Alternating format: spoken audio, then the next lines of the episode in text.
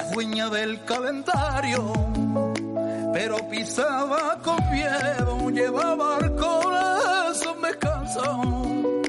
Él solo el rey de su agujero, pero a corazón abierto, era invencible su verdad. Ella tenía el corazón lleno de piedras. ¡Al centro! ¡Ya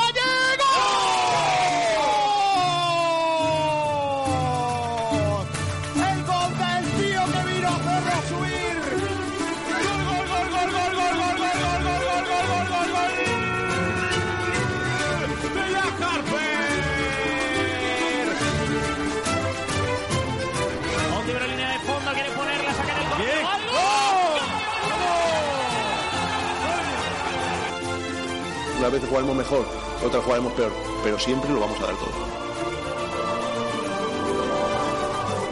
Hola, ¿qué tal? Muy buenas a todos y bienvenidos a Frecuencia Malaguista. A partir de estos instantes, durante las próximas dos horas, vamos a dar un repaso al deporte malagueño. Hoy con dos puntos de información importantes.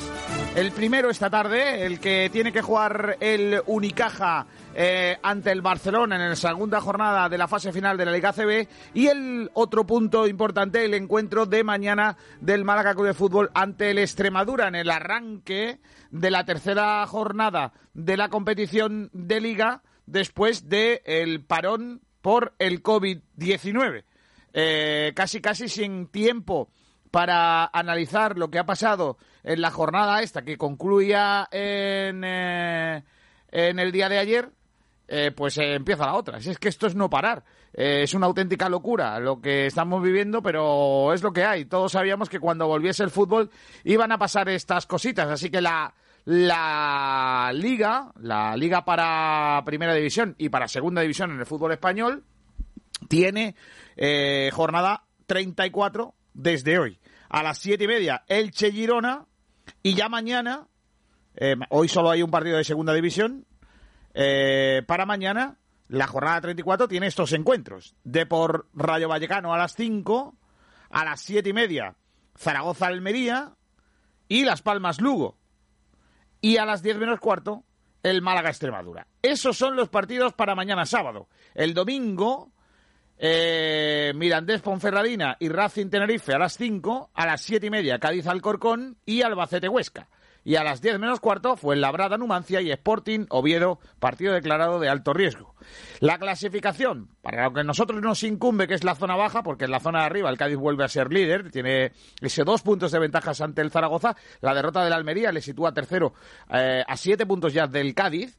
El Huesca también tiene 53, que volvió también sorprendentemente, también perdió.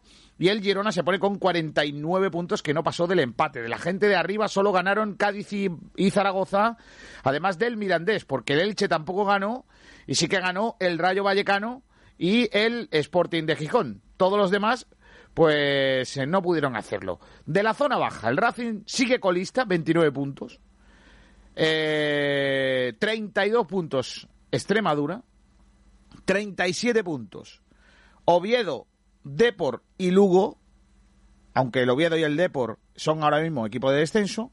El Lugo, décimo octavo, con 37 puntos. El Albacete, décimo séptimo, con 38. El Numancia, con 38, décimo sexto. El Málaga, décimo quinto, con 39. El Tenerife, décimo cuarto, con 40. Y luego ya nos encontramos con 42 a Fuenlabrada y Las Palmas, décimo segundo y décimo tercero, respectivamente. En cuanto a la clasificación, el Málaga está un punto más cerca del descenso esta jornada.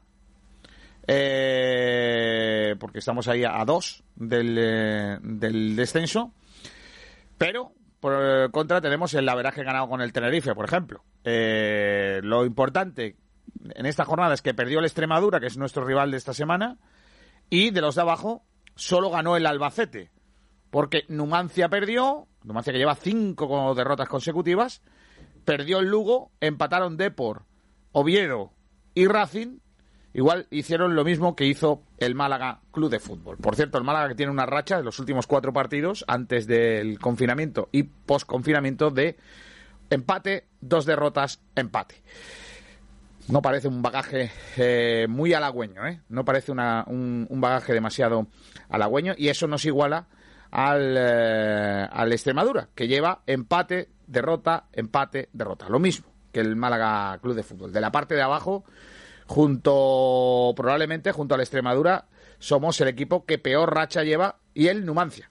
Los demás, en medio de esos cuatro partidos, han tenido algún triunfo incluido el Racing, pero nosotros no.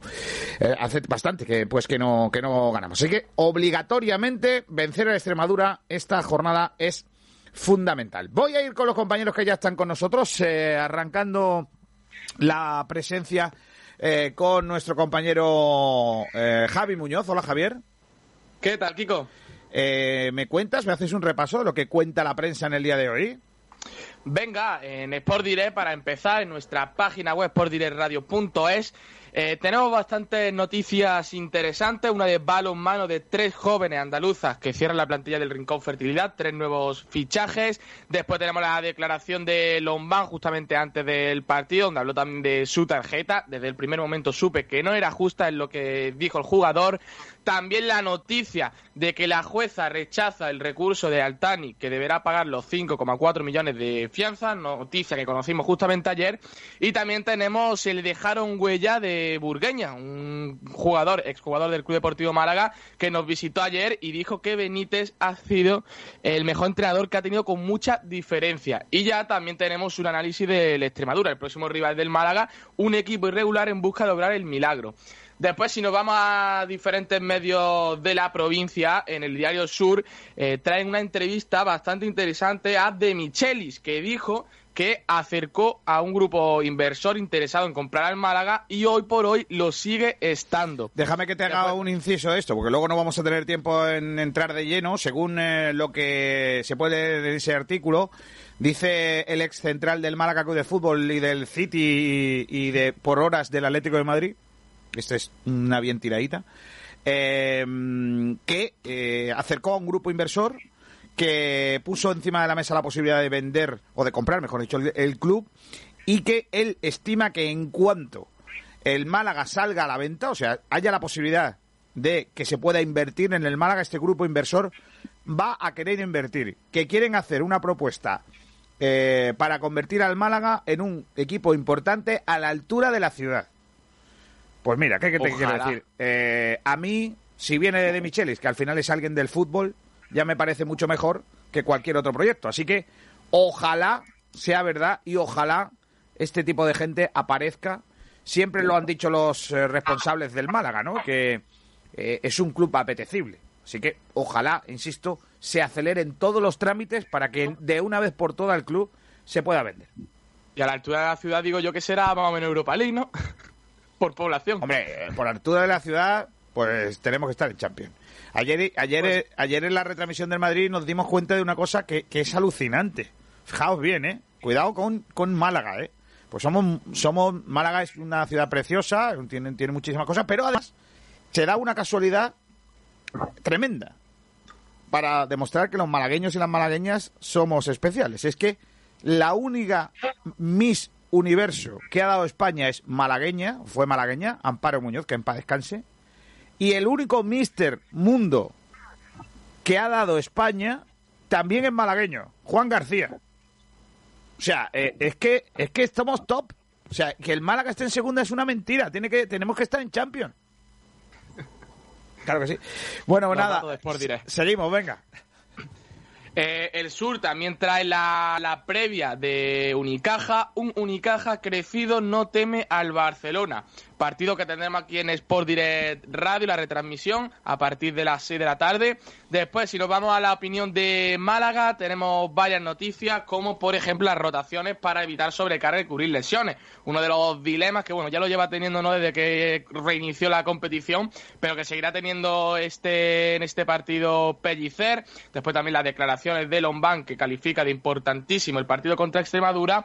Y también la noticia de la, de la familia Altari, ¿no? de esa fianza de 5,4 millones que hemos comentado hace un momento. Si nos vamos a la parte de Unicaja, traen la previa titulada Ganar al Barça atajo para estar en semifinales. Partido clave para el conjunto cajista. Nos vamos al Málaga hoy y eh, tenemos las declaraciones de Juan Car sobre el G. Caltani que dijo que vendan humo a esta hora no me vale. Después también las declaraciones de Lombán y la vuelta a la Rosaleda para el eh, protocolo. Después en Málaga hoy también eh, titulan a la previa del partido contra, de Unicaja contra el Barcelona, premio o trampa. Y ya en el desmarque tenemos una noticia bastante interesante y curiosa, que es la de Sadiku. Seis meses en el filo de la navaja. Seis meses lleva Sadiku apercibido sin recibir esa quinta tarjeta amarilla y justamente en el partido contra la Extremadura este mismo sábado pues se cumplirán seis meses, que fue en diciembre cuando recibió esa tarjeta. Yo veo muy mal, yo veo muy mal eh, la publicación de, esa, de ese artículo. Y mira que quiero a la gente del desmarque. Es que solo publicarlo ya va a ver la quinta. Eh, lo he pensado. Lo ¿Para qué lo dice? Digo, ¿Para qué partido lo tiene? Es como cuando uno dice, las estadísticas de este tío tirando penaltis. Lo falla seguro. No lo digas. Y lo marca. No, lo diga porque cada vez que el portero este ha parado cuatro penaltis, gol. El tío que tira ha, fallado dos y ha metido tres. Lo falla. Es que no, no hay que decir las estadísticas. Pues bueno, ya sabemos que tarjeta amarilla para Sádico en este partido. Seguro, apostar, apostarla porque seguro. De hecho, lo vamos a hacer. Después también en el desmarque analizan un poquito la clasificación, mismo peldaño, misma apretura. El peligro sigue ahí. Y después también una noticia, una curiosidad de la Extremadura de Gao Leilei, el fichaje fantasma de la Extremadura y su polémica presentación. Y ya aparte también un análisis del sustituto para Keidi, que será Bularú, como también nosotros trajimos hace un par de días, y la noticia de la audiencia que rechaza la apelación de Altani por las 4 millones. Sobre eso quería hablar, eh, pero lo hacemos ahora mientras que presentamos a los compañeros. Hola, Pedro Jiménez, ¿qué tal? Muy buenas. ¿Qué tal, tío, compañeros? Muy buenas. Pedrito, ¿me cuentas qué tenemos en redes sociales, por favor? Por supuesto. Eh, hoy, como es previa de partido, tenemos la habitual porrita. Eh, por si todavía la gente no lo sabe, tienen que dejarnos su posible resultado del Málaga-Extremadura y entre los ganadores se soltará un corte de pelo en Juan Fran Peluquero traeremos también los campitos. Luego ya lo comentaremos adelante, pero volvemos a traer cuatro campitos y hay algunas novedades. Ya lo comentaremos, como digo. Repescamos un debate de ayer, que la pregunta era la siguiente. ¿Es una final el encuentro ante la Extremadura? Este debate de ayer lo ponemos hoy y lo comentamos también con los oyentes. Y de Unicaja traemos bueno, eh, como debate, si creen que Unicaja jugará más suelto y con menos presión al, enfrentarse al Barça. Vale, pues esos son los debates del día de hoy. Voy a seguir eh, presentando compañeros. Hola Julio Portavales, ¿qué tal? Muy buenas. Hola, muy buenas, Kiko García. Hola Antonio Roldán, ¿qué tal? Muy buenas. Hola, Kiko. Hola Alberto Fernández, ¿qué tal? Muy buenas.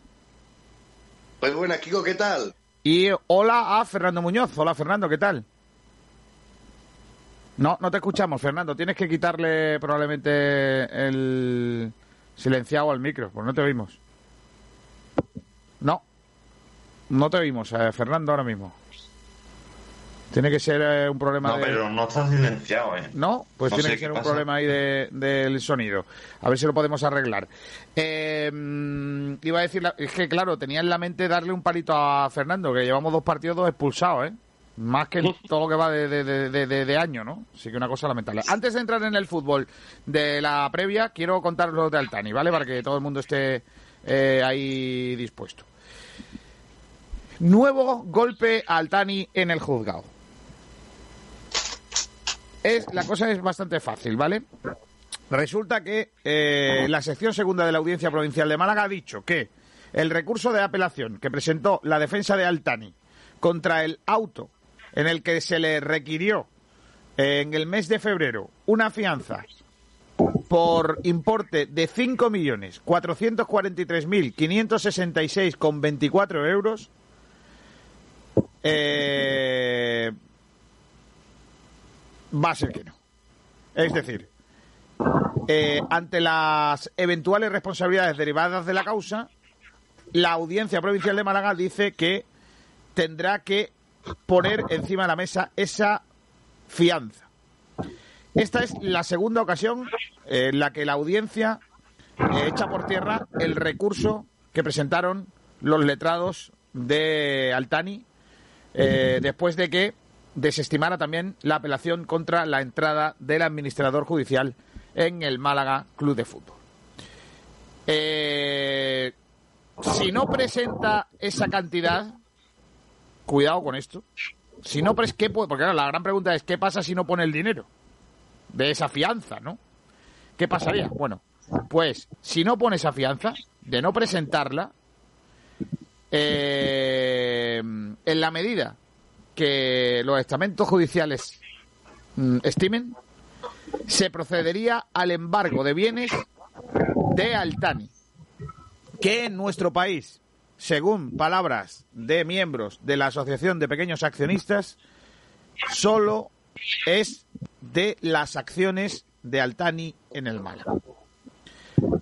Eh, en este proceso, en este eh, auto que ha hecho la audiencia provincial, que desestima el recurso de apelación de Altani, destaca que eh, varios fundamentos jurídicos forman parte para que tomen la decisión. Por ejemplo, dice que hay indicios suficientes de que los Altani, bien directa o bien a través de sociedades familiares, han dispuesto desde el año 2015 de dinero en efectivo y otros activos pertenecientes al Málaga Club de Fútbol.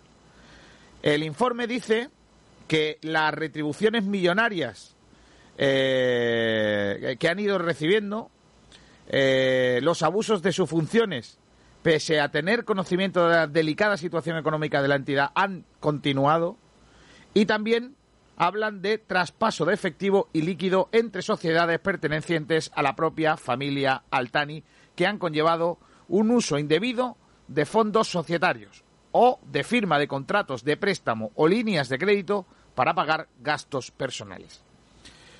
Eh, precisamente en ese aspecto es donde la audiencia eh, marca la, lo que ellos denominan existencia de delitos de administración, societario y blanqueo de capitales. Que dicho así suena bastante grave, por otra parte. Eh, en ese informe policial que se ha presentado se extraen a su vez, según destaca el desmarque, indicios de los préstamos desde el Málaga a la sociedad NAS Fútbol, así como importantes facturas en materia de atención, viajes o alojamiento de los miembros del Consejo de Administración. Es decir, lo que viene siendo los Altani, Altani and Sons, los hijos y, y el jeque. Todo ello, dice el juzgado, que es una señal clara que, eh, de que los querellados han dispuesto de los bienes del club para uso y disfrute personal que además han creado un grave perjuicio para la entidad. A mí todo lo que os estoy leyendo me parece gravísimo. O sea, eh, leído así y, entendiendo que es un informe policial, que no es un informe de Pepito Pérez, sino que los, que los policías, la policía ha investigado y ha encontrado estos indicios, ¿Qué queréis que os diga? Si yo fuera Altani estaría pensando, este es mi fin. Lo que pasa que Altani ya sabemos que de cordura anda a lo justito.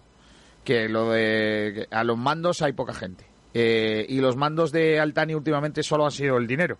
Así que todo apunta a que o pone la fianza de 5 millones y pico, casi 6, 5 millones 440 y tantos mil, que no es poco, o se va a proceder a un embargo que lógicamente serían las acciones y justo después vendría probablemente la posibilidad de la venta de esas acciones y que el club recuperase ese dinero, eh, por tanto, una inyección económica a la entidad y, por tanto, también eh, probablemente eh, acto seguido una ampliación de capital.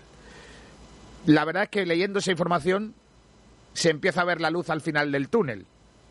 Si a eso le añadimos la información que destaca el diario Sur en el día de hoy, en el que se habla de esa propuesta que De Michelis habría traído de posibles compradores que no se ha podido realizar porque el Málaga ahora mismo no está en venta, pues estaríamos hablando de que el futuro de la entidad a día de hoy, 19 de junio, parece, bastante claro.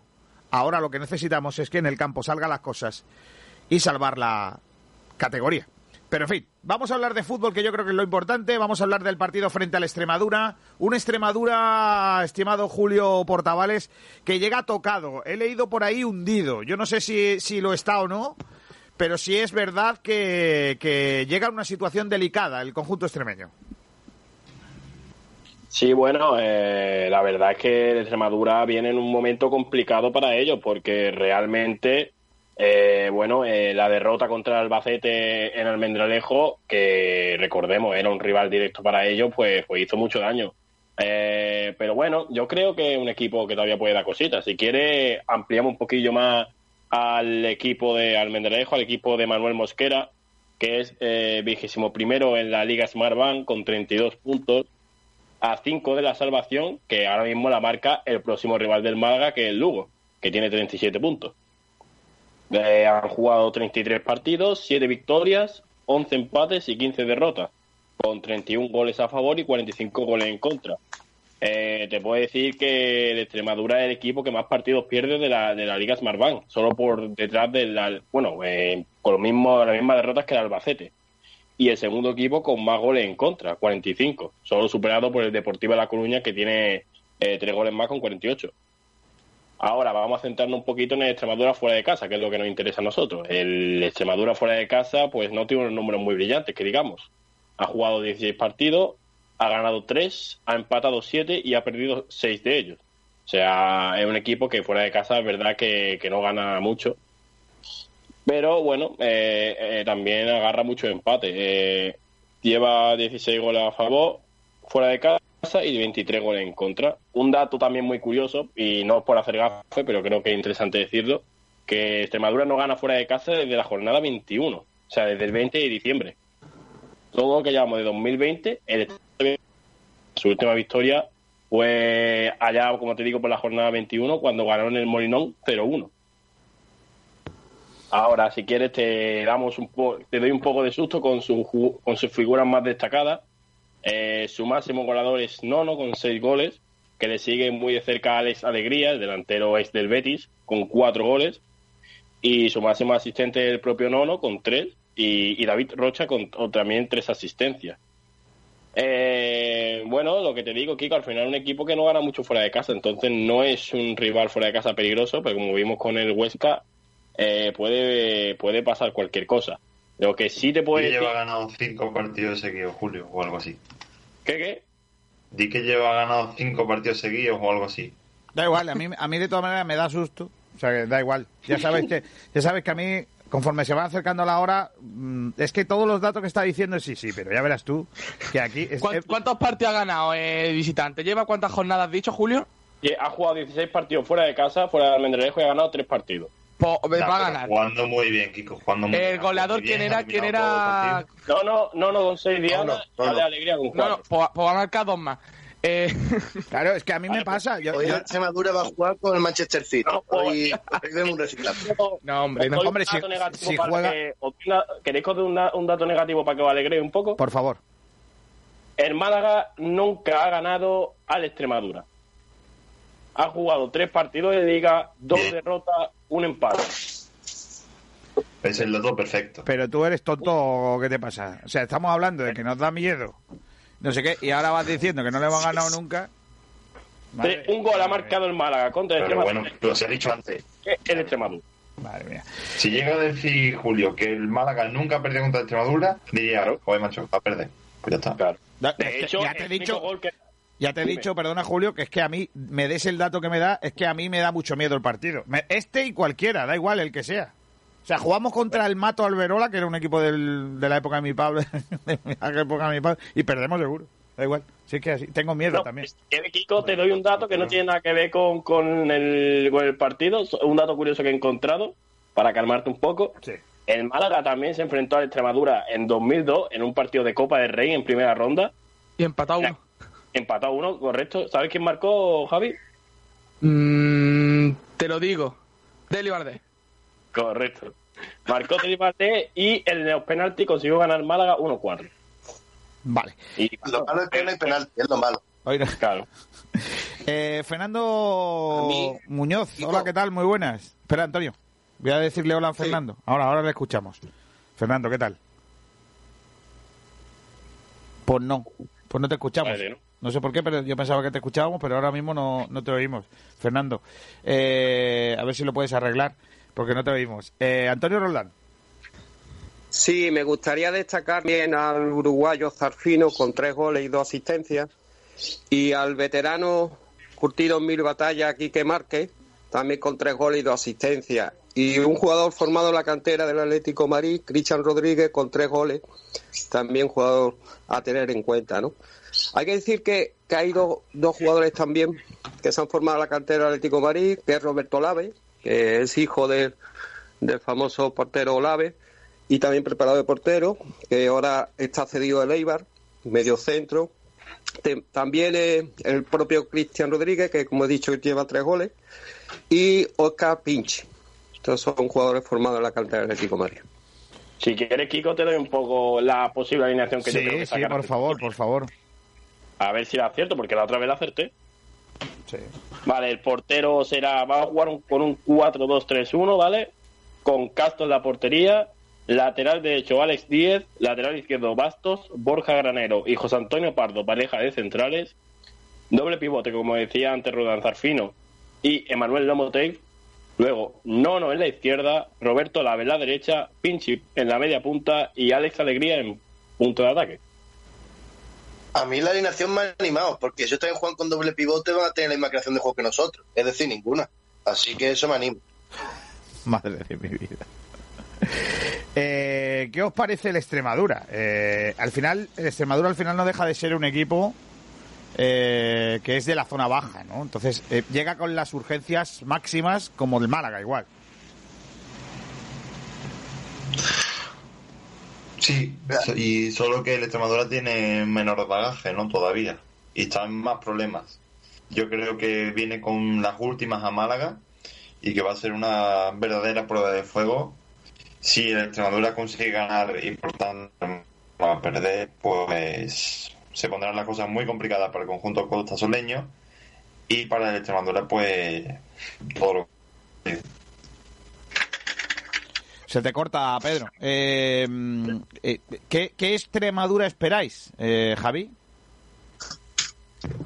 Hombre, hay que tener en cuenta sus datos. Es un equipo que, por ejemplo, se le meten muchos goles. Tiene 45 goles en contra. Esos datos, al fin y al cabo, el Málaga los tiene que aprovechar, porque viendo que estamos mal en ataque sobre todo, pues igual creo que es el equipo idóneo para intentar marcar más goles de los que no hemos marcado en anteriores jornadas también hay que tener en cuenta que eh, es un rival que, pese a que esté en la zona baja, esto como todos. Sé que es un tópico y sé que lo repito mil veces, pero es que es una realidad. Segunda división es así, que un partido te lo pierde y otro partido te lo gana, y ahora en la Rosaleda, sin público, sin nada, coge y nos gana.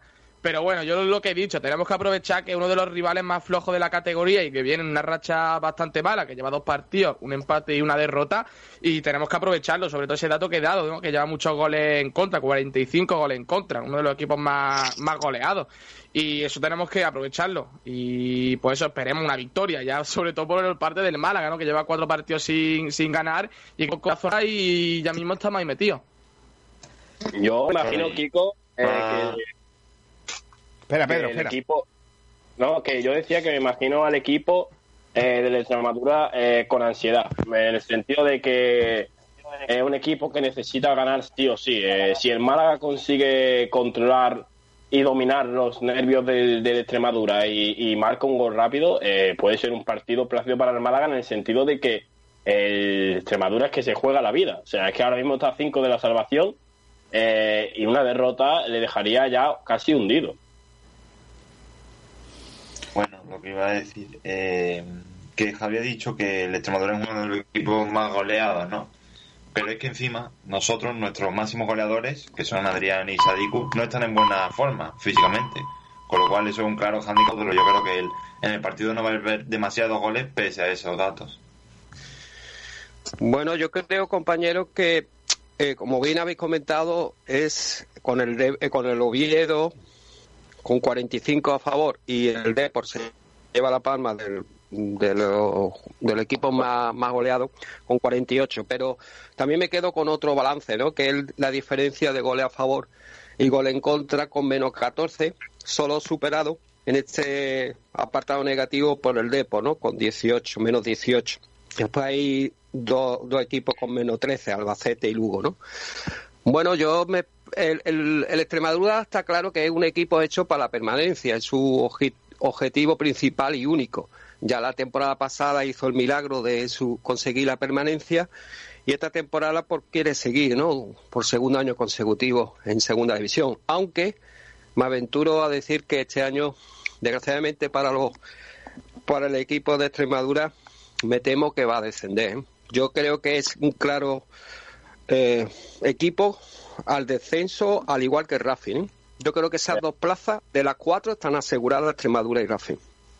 Pero de todas maneras, Antonio, eh, no, que quería dejar también un dato, como estaba hablando también de Racing, es que eh, el partido que disputaron en el Sardinero Racing y Extremadura, el Racing le metió 3-0. O sea, y el Racing es un equipo o sea que, ojo, es también con el tema de, lo que decía Pedro Jiménez, de que, de, que no hay muchos goles por el tema de que nuestros delanteros no están bien, pero es que el Racing, sin tener una fuerte delantera, le metió 3. O sea, cuidado. Sí, sí, sí. Pues sí. puede ser que, sido un partido de esto que no te sabe nada, ¿no? Un partido de lo más malo de, la Extremadura a domicilio, aunque tampoco la Extremadura es un equipo que, que por sus carencias puede puntuar a domicilio. Yo creo que la permanencia, si quiere todavía tener fe en ella, tiene que ser en su estadio, ¿no? Alberto. Pues yo, en mi opinión, creo que la Extremadura va a salir a ganar con todo lo que pueda ya que ellos saben que esto es una final adelantada para ellos. Ganar, les meten la pelea por poder salir, pero perder, si se encadenan algunos resultados favorables a los equipos que están por ahí, podría prácticamente dejarlos condenados al descenso.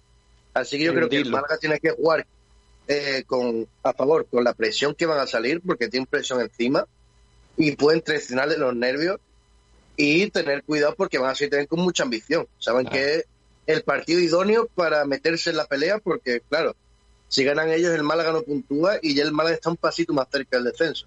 Y ese va a ser el claro Málaga para alejarse un poquitillo más del descenso. A ver si a, a ver si podemos hablar ya con Fernando. Espérate, que lo tenemos ahí el hombre, a ver si podemos escucharle. Fernando, ¿me oyes ahora o no? No. Imposible, Fernando. Algo, algo pasa ahí con, con el audio de tu conexión. Ahora te llamamos, ahora llamamos por teléfono, Fernando, eh, y, me cuentas el árbitro que tengo muchas ganas. ¿eh? Ahora, ahora, ahora lo hacemos por, por teléfono. Eh, lógicamente, a, ver qué, a ver qué Málaga nos encontramos, ¿no? que es la gran incógnita, ¿no? porque yo creo, ayer lo debatíamos, es una final para el Málaga, ¿no? Es uno de los temas de debate de hoy, ¿no, Pedro?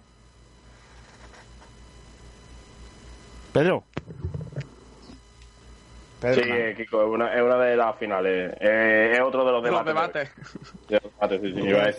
Decía eso, ¿no? Que, que es, un, es una final para nosotros, ¿no? Eso no, no, no cabe duda, ¿no? Eh, claramente, yo creo que ya, bueno, lo he dicho muchas veces, tampoco quiero sonar repetitivo, pero es verdad que yo dije que el Málaga tiene que sacar siete puntos de estos tres partidos que venía, de tener eh, Extremadura y Lugo, hay que sacar siete puntos, y como solo se saca un punto en el Leodoro, pues hay que sacar los seis tanto mm, eh, el sábado en la, bueno, sábado mañana en la Rosaleda, eh, como luego los tres puntos del Ancho Carro. Entonces, eh, si el Málaga quiere encarar la recta final de competición con una, un, un cómodo colchón para, para la permanencia, tiene que ganar estos seis puntos. Sí, pero estamos lo de siempre, ¿no? en cada partido, los primeros 15 minutos van a ser vitales. Mm, contra el Huesca, fue un fallo en el minuto 2 o 3, no, no, me acuerdo el minuto exacto. Y ya condicionó el partido, el minuto 2. Y luego, pues, contra el, contra el Tenerife también hubo varios fallos y tuvimos suerte de que no nos marcasen, porque, vamos, después vimos que no hubo más goles. Con lo cual, si el Málaga es capaz de aguantar los primeros 15 minutos sin que le creen peligro o salvando el marcador, yo creo que puede ser factible que se lleve el partido. Yo es que lo que he visto en estos últimos partidos, lo que llevamos estas dos jornadas, en tanto en Liga, en Liga eh, bueno, en la primera división como, como en segunda, que los equipos que se encerran atrás son los que más sufren. Eh, me refiero, vimos a Asuna contra el Atlético Madrid perder 0-5 encerrada atrás, eh, Leiva contra el Madrid en esa, jornada, esa primera jornada tras la vuelta del COVID. Eh, yo creo que los equipos que se encierran atrás tienen más de perder. Si el equipo presiona un poquillo, yo creo, yo creo, y es mi opinión, es una pedrada que tengo yo, creo que lo, es más fácil luego recuperar el balón porque los equipos todavía no están acostumbrados. Llevan dos jornadas y ahora van a venir otra jornada más. Es decir, físicamente los equipos ahora mismo no lo notan porque a medida que vayan pasando los partidos, vayan pasando eh, las diferentes jornadas, los equipos van a notarlo un montón. ¿Pero creéis que, que, el partido es una final? O sea, el Málaga está obligado a ganar y si no gana, estamos hablando de que, nos metemos en un pozo y, que... Cuidado. a ver, un pozo tampoco, pero final evidentemente es. Final porque para empezar estamos ya en la parte final de la temporada. Segundo, eh, es un rival directo completamente. A ver, es cierto que no lo tenemos bastantes puntos, pero no deja de ser uno de esos rivales que va a pelear eh, la permanencia. Así que me parece vital ganar Además, si gana, eh, consigue unos tres puntos que es que prácticamente es, oxígeno, porque después de no ganar en este inicio liguero, yo creo que la mejor forma de arrancar de nuevo es ganando, evidentemente. Y después viene también, bueno, vamos a Lugo y es otro rival directo. Así que yo creo que estos dos partidos son de los más claves que tenemos en, estos, en estas 11 finales. Y después lo que te viene después, Javi, que luego viene el tirón a la Rosaleda y viajas a Vallecas. O sea, que son Por eso digo que es vital ganar sobre todo estos partidos. Claro, claro, es que luego después te visita unos campos que son más complicados aún y ahí ya sí que va a complicarse la cosa. Claro, bueno. Claro, y además es una final indiscutiblemente esto. Para mí los partidos contra el descenso actualmente son todos de ganar, ganar o ganar. Porque es que si no, se te complica la vida. Porque los equipos de abajo van a seguir puntuando eh, a un ritmo mayor o menor, pero van a seguir puntuando en ciertos encuentros. Si tú no puntúas, eh, te acabas metiendo en el pozo. Pero también te digo, Alberto, que los equipos, los equipos no han, los equipos de abajo tampoco están sumando mucho, ¿eh? eh el el otro día empató, pues es verdad que era con otro de rival directo, pero es verdad que los de abajo tampoco están sumando un montón, a lo mejor... Los de abajo solo han ganado en estas dos jornadas el Lugo y el Albacete. Y, el Albacete fue contra el Extremadura y el Lugo contra el Racing. O sea, rivales directos entre ellos, vaya. Sí, ahí está la salvación, pero lo que comentamos, ¿no? Que hay que los partidos directos hay que hay que ganar sí o sí, ¿no? No, no pudo ser con el Tenerife, pero con el Extremadura no no hay excusa para, para no ganar, ¿no? Yo soy optimista en este partido, yo creo que vamos a ganar de dos, aunque ya después diremos la porra. Y también eh, es, muy clave en vencer el siguiente partido en Tierra Gallega contra el Lugo, ¿no? Sobre todo para coger moral para los próximos partidos contra el Girona y, Rayo Vallecano, como hemos comentado. Pero fijaros la clasificación. Real Oviedo 37, Deport 37, Lugo 37, Albacete 38, Numancia 38, Málaga 39 y 40 Tenerife. O sea, ahí hay seis equipos con tan solo tres puntos de diferencia. Por tanto, es una lucha encarnizada para la salvación. O sea que hay que, hay que ganar sí o sí. La lucha va a ser preciosa. O sea, sí, sí, sí. bueno, para quien lo vio desde fuera. Claro, exactamente. Eso que va a decir, este o no esté Málaga adentro, ojalá la veamos desde fuera, pero la lucha por salvarse va, va a ser tremenda. Es que hay tres equipos en 37 puntos y hay cinco equipos por la salvación que están en dos puntos. O sea, eh, y de ahí tres caen. O sea, es muy yo creo que el Extremadura dio lo que era, eh, lo lógico que pierda en la Rosaleda, pues ya se vería descolgado, ¿eh? Se vería descolgado. Yo creo que, y vuelvo a decir que no, hombre, nunca se puede acertar 100%, ¿no? Y más todavía que con el partido del próximo fin de semana quedan 10 jornadas, ¿no? Pero yo creo que son serios candidatos, como he dicho antes, el Extremadura y Rafi, ¿no? Las otras dos plazas para el descenso en las que están en el aire. Claro. Bueno, son las 12 y 39 minutos. Vamos a ir a publicidad y enseguida estamos analizando las cosas del Málaga, la, posible alineación, porque viene calentita la cosa, ¿eh? No vean las de palos que nos están dando por poner lo que nosotros pensamos que va a poner Pellicer, claro, que, es un poco lo, mismo de siempre. Independientemente, que es verdad, y ahora después lo, lo, comentaremos, a mí personalmente ya os digo que eh, si me dan a elegir entre Ismael y Cifu, yo siempre elegiré a Cifu. Le guste, le guste a la gente o no, porque es mi opinión. Igual que los que tienen la opinión de que entre Cifu e Ismael, ellos se quedan con Ismael Casas. Para mí es igual de respetable, lo mismo. Solamente que hay gente que entiende que si uno opina distinto, pues eh, es un, no sé, eh, empiezan a caer Que aquí hay alguien que dice que tiene que jugar Ismael, pues mira, no me gustará, pero lo respetaré. Y aquí hay gente que si nosotros decimos que tiene que jugar Cifu, o yo digo que Cifu tiene que jugar e Ismael no, parece que queremos que el chaval se muera. Tampoco es eso. O sea, seamos serios. Es que a mí me parece Cifu mm, ahora mismo más idóneo para el equipo. Por la experiencia, por la velocidad, porque es más ofensivo que el otro, lo que queráis. Pero vamos a respetar, que es que parece que la gente se vuelve loca porque llevemos una opinión distinta. En fin. No, y que aunque aquí somos más de 10 personas y cada uno tiene una opinión, claro, que de todas formas que lo diga una, dos o tres personas no significa que todo el mundo ya tenga su opinión. Dicho esto, el que, no es, una editorial, ¿sabes? De Sport Direct de ir en contra de, de Ismael. Dicho esto, el que opine distinto a mí va a la calle. Eh... Oye, vuelve Chiringuito Champion, ¿eh? Cuidado con eso, ¿eh?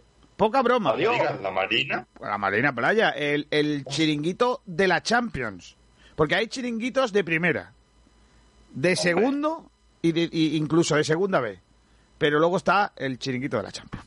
Que es el Marina Playa, el amigo Bernardo y, su familia que, llevan años dando calidad eh, a la orillita de la playa en eh, un sitio fantástico como es la Torre de Benagalbón. Vamos al chiringuito de la Champions, al, al Marina Playa de primera y de Champions. Y en la Champions de los chiringuitos está Chiringuito Marina Playa, en la playa de Torre de Benagalbón, en Rincón de la Victoria. Es el lugar ideal para poder degustar una gran variedad de riquísimos pescados y mariscos, disfrutando de unas maravillosas vistas al mar. Y después del almuerzo o la cena, no hay nada mejor que una inolvidable sobremesa en nuestro espacio chill out. Chiringuito Marina Playa, en la Champions de los chiringuitos.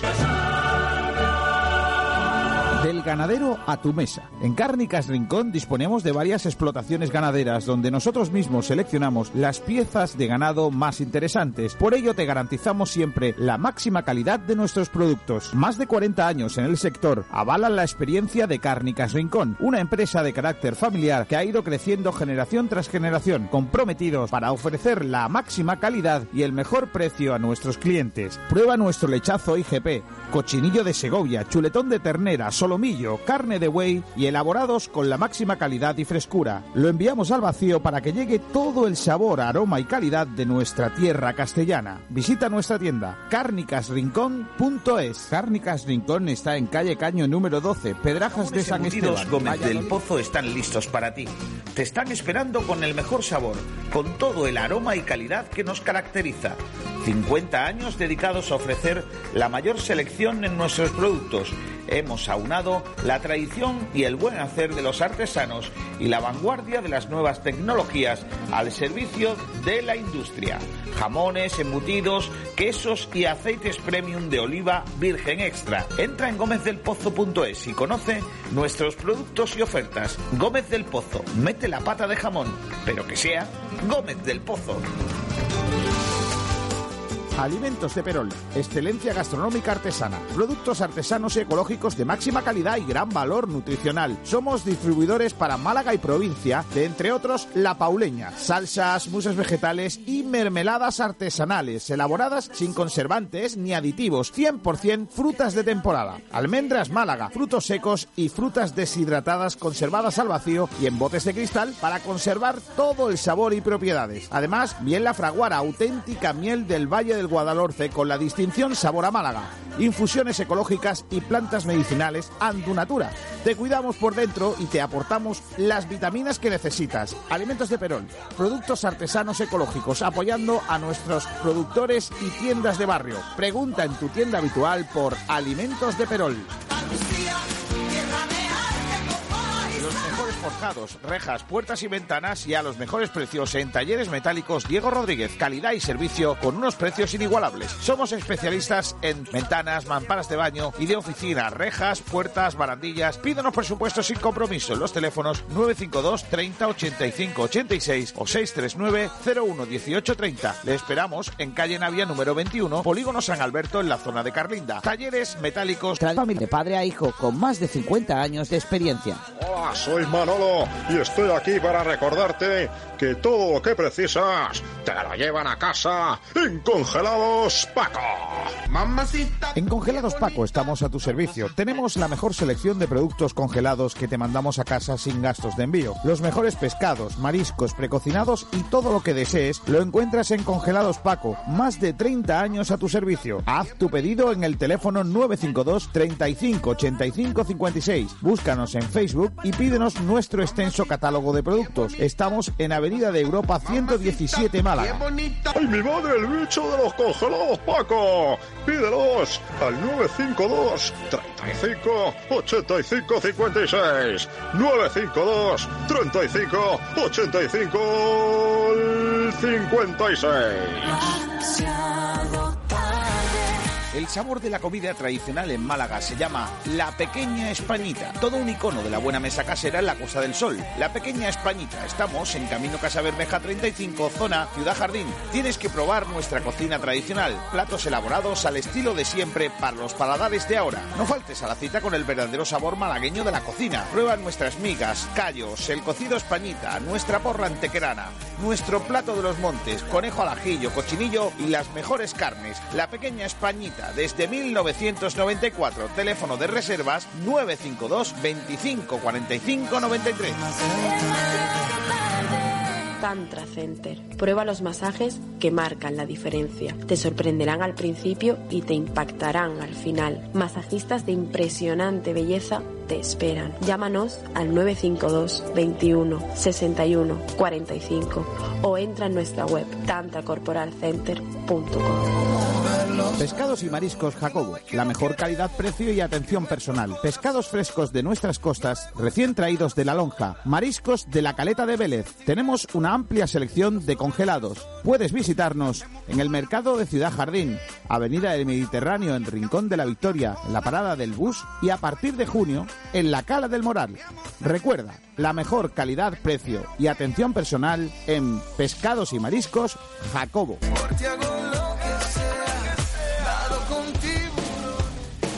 Nos hemos renovado. En Bazar San José llevamos más de 30 años asesorándote con tus equipos de hogar.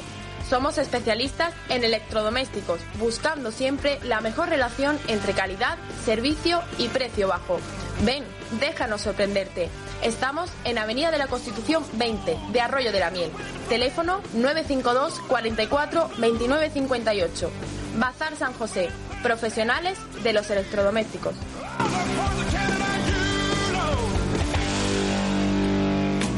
Maripepa, en Rincón de la Victoria. Ofrecemos todo tipo de comida para llevar. Desayunos, pizza, patatas asadas, patatas bravas, ensaladas, kebab, camperos, hamburguesas y perritos. Los de siempre, Maripepa. Encarga tu menú de pollos asados. Somos especialistas. Todo el sabor del asador a tu casa. Recuerda la garantía de la buena comida con 40 años de experiencia en Maripepa. Estamos en calle La Corta número 2, Rincón de la Victoria. O llámanos al teléfono 951 10 37 70. 951 10 37 70.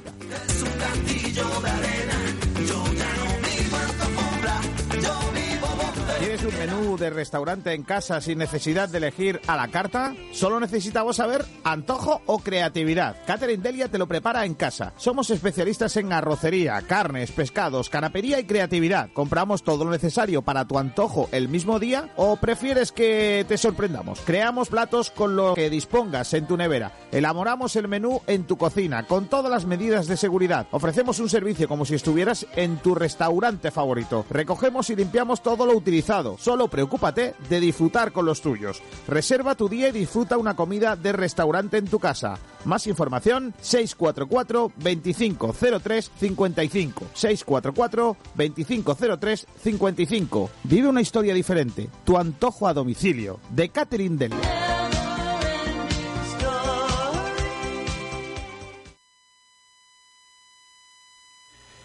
Bueno, ya estamos de vuelta. Estamos de vuelta para analizar ese Málaga Club de Fútbol. Lo primero que tenemos que preguntar, chicos, es cómo anda la enfermería, ¿no? Porque no va a haber convocatoria hasta cuándo? ¿Hasta esta tarde, Alberto? Sí, esta tarde se estima que salga la convocatoria, aunque bueno, ya sabe lo que puede pasar, que la todas de pellicer, pero sí, se estima que esta tarde tendremos la convocatoria del Málaga Club de Fútbol. Y la podremos dar en directo en nuestro Sport Center de esta tarde. Claro, eh, iba, iba a preguntar eso, ¿no? Que eh, ¿Creéis que se recupera uno de los que son? Uf, para todos. Quiere dar a conocer Es Direct le da la oportunidad de su negocio a un precio Se ver a través de Direct Radio Podin. Consúltenos en nuestro departamento comercial llamando al teléfono 665 25 20 84. Su publicidad en Sport Direct Radio. Podría entrar en la convocatoria. Eh, y claro, lógicamente una duda. ¿Quién va a ser eh, el sustituto de Keidi Vare, que ya sabéis que no puede jugar por sanción? Yo creo que Boula. Bularu. Porque salió porque salió ya en el último partido, estuvo en el centro campo y yo creo que ahora mismo es el más óptimo, ¿no? Para cubrir esa plaza. Espera, espera. Eh, Creo que Alberto tiene el micro eh, que va atrasado. Vale, no sé. Entonces, y ya Julio. Dale, Alberto, dale. Pues yo pienso que tal vez el cambio no resida ahí exactamente de que Vale no va a jugar, eso está claro, por la expulsión, pero que tal vez el que entre a jugar sea Renato ocupando un lugar en la banda. Juanpi puede jugar porque tiene calidad para hacerlo y después eh, que Adrián baje al doble pivote para así facilitar la salida de balón, puesto que Luis Muñoz y Kidibaré no tienen esa facilidad para sacar el balón que puede tener Adrián González. Yo había pensado la idea de, Alberto de retrasar a, Adrián al doble pivote con, Luis Muñoz. Lo que pasa es que es lo que yo querría, pero creo que no va, creo que Pellicer tiene otros planes. Yo creo que eso doble pivote para él es sagrado. Y yo creo que optará por meter a, a en el medio con, Luis Muñoz para, para darle músculo a ese centro del campo. Luego Adrián a esa media punta y yo creo que volverá al esquema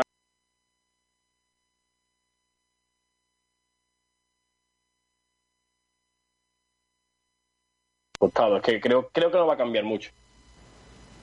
Yo creo, compañero, que sí, que el, el doble pivote va, va a bajar a Adrián para darle ese, ese último pase, esa pausa, ese, esa creatividad en el centro del campo que falló en Tenerife y con Luis Muñoz. Y en la sala, en los, extremos, va a estar Tete Morente, va a repetir con Ichan. Yo, Renato, yo, yo, Renato va a ser importante en el banquillo, pero yo creo que de inicio va a ser, va a ser Ichan.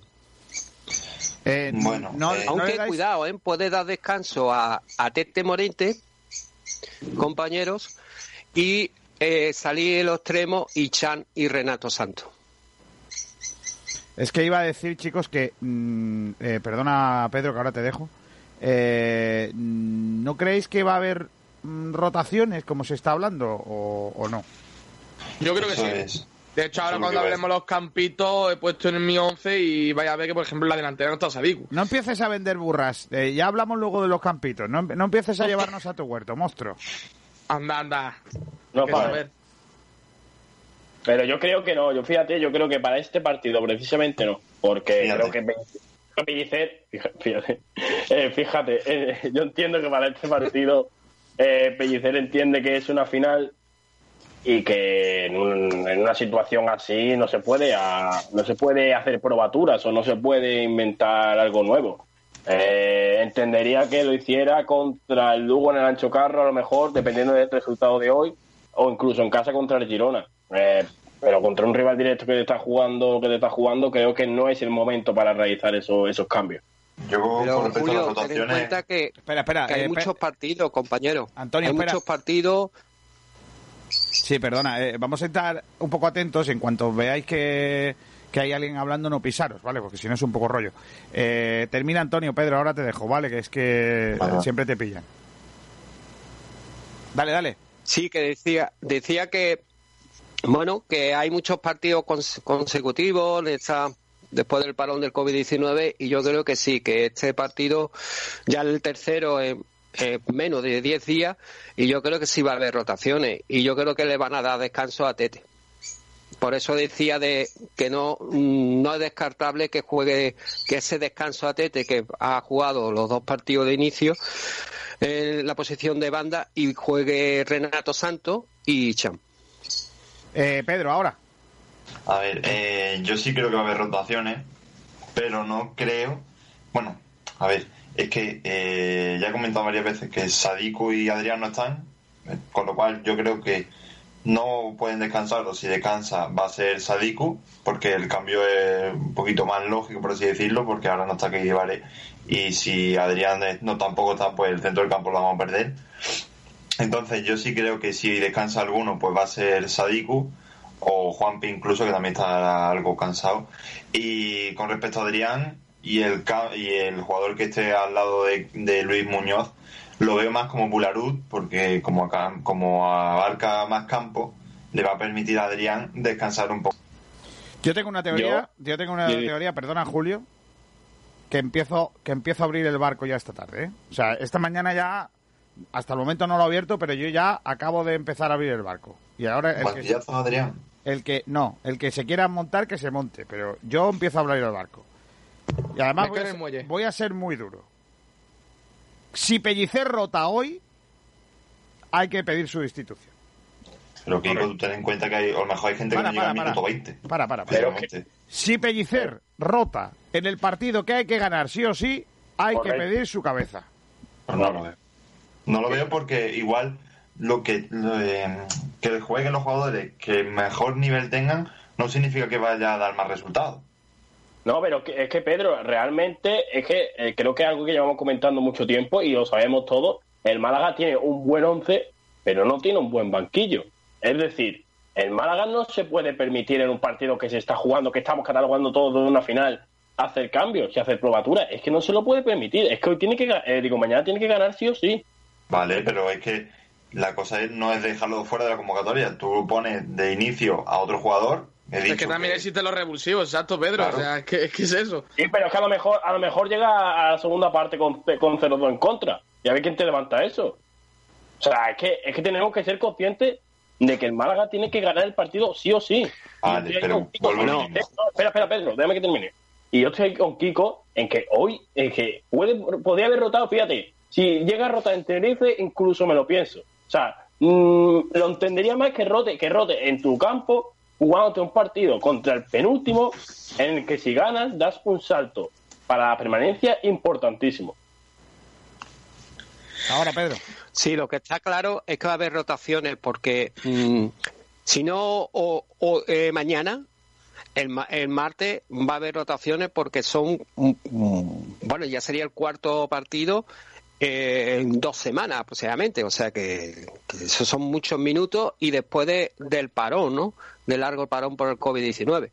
Y que también, si tú no haces esas rotaciones, lo que puede producir es lesiones. Y ya, si el Málaga que está muy, muy justo de ficha profesional, se le añade las lesiones que ya tenemos sin empezar la competición, como son los cuatro lesionados que tenemos, que no ha sido por la lesión, sino por, por la pretemporada, pues, pues imagínate, ¿no?